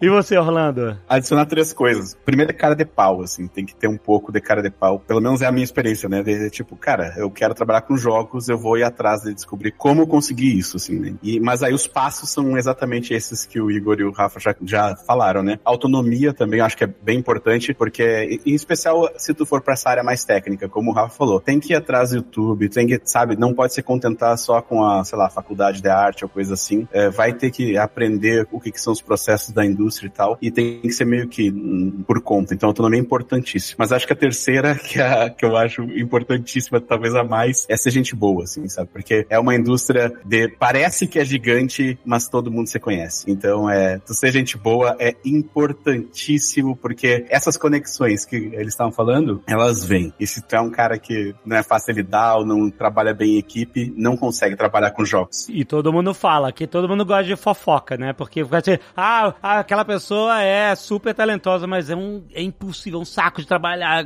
enfim, é- e aí vai escolher outro, é isso. Às vezes você vai pedir alteração pra pessoa, você tem que ficar pedindo pelo amor de Deus, né? Pelo amor de Deus, ah, não sei o quê. Aí, aí a pessoa fala, mas por quê? Você fala, porque eu preciso, cara. Fala isso, por favor, cara. Aí, aí o cara, mas tá errado. Você fala assim, eu sei que tá errado, Feder, mas eu preciso que você faça essa coisa. Isso ai, não é acontece, acontece. E todo esse trabalho, todo esse, esse cuidado, toda essa jornada, né, cara, todo esse suor de lágrimas e tal, pra você passar anos num projeto e aí, quando lança o Patife fazer uma live, fala assim, lixo. Que absurdo! Ah, tô brincando. O Patife é mó legal. Não, tô brincando. Duas mas- estrelas. Eu ia, inclusive, acrescentar que, que a gente, obviamente, que o tempo de todo mundo aqui é, é super curto, é super corrido, mas tem uma linha de produtores de conteúdo que super gosta de projetos independentes, né? Que gosta Aham. de se envolver com jogos independentes e tudo. Não acredita nada, deixando não que ele não zerou agora fora. mas vale a pena ir atrás, né? Então, pô, eu gosto muito, esse ano eu me enrolei com os Triple A's, mas tem o, o Max Palaro, tem o Metal Beer, tem muitos produtores de conteúdo hoje que eles gostam de- e valorizam muito o mercado nacional. E como eu sei que quem Legal. provavelmente ouviu aqui até o fim, grande parte das pessoas é entusiasta, procura contato, mano, né? Não, não seja chato, mas manda seu projeto, não é problema coisa. É, não seja chato, porque tem chato, tem, tem às vezes o cara que perde a mão e, e spama meus, meu e-mail, aí, eu, aí a gente pega a birra. Mas você pode sim, cara, se você tem um projeto de jogo independente, não importa se você é um ou se você gosta, cara, manda, é, a galera lê, a gente vê essas coisas e, e a gente começa a acompanhar a projetos. Residium eu tô acompanhando desde quando vocês anunciaram na, na Comic Con. Então, assim, é muito maneiro e a gente gosta de acompanhar o produtor de conteúdo, grande parte gosta de acompanhar o mercado nacional. Então, pô, eu coloco meu e-mail, meus contatos à disposição também, sempre. Se vocês tiverem, me manda que eu sigo o projeto de vocês nesse Uma coisa que você fez eu lembrar é assim, tem muita gente na rede social que é o super sangue bom, mas o cara não tem portfólio nenhum. Aí o cara conversa, troca uma ideia comigo, troca uma ideia com o Rafa e tal, sei o que, tal, amigão tal. Só que assim, o cara não vai ser contratado porque virou brother. Virou um brother, não. Às vezes é assim, se você quer trabalhar na indústria, saiba a hora também de entrar em contato com determinadas pessoas. Porque às vezes você pode dar um tiro no escuro. Às vezes você pode, tipo, você não tem um portfólio legal. E aí você dá um contato primeiro, você começa a conversar, você vai ser o cara que não tem um portfólio e você vai ser esquecido. Agora, se você trabalhar, se tiver um portfólio e aí saber a hora certa e começar a fazer um relacionamento, isso também é bom saber aonde, qual o nível que você tá, né? Onde você se encontra ali, né? Então isso é legal. É, às vezes você, ah, pá, ainda não tô no nível de mandar um portfólio pro Grasset na Netflix, e aí eu, pô, deixa eu fazer um, ganhar mais experiência e tal, fazer alguns projetos e tal. Ah, agora eu acho que tá no nível do que os caras esperam, né? Porque depende, né? Você tem que ir exatamente entregar o que a pessoa espera. E aí você chama atenção, né? Então não vai ser um cara que vai chegar e falar, ah, tá, beleza, mas é mais um cara que só quer papear ou, ou puxar alguma informação, né? E às vezes quando vem, é, fala assim, e aí, Rafa, Netflix aí, né? Tem comida aí, né? que é isso? é, pois é, tem comida. Paga bem, paga bem. É. Aí o Rafa fala, I just work. Pô, não sei não.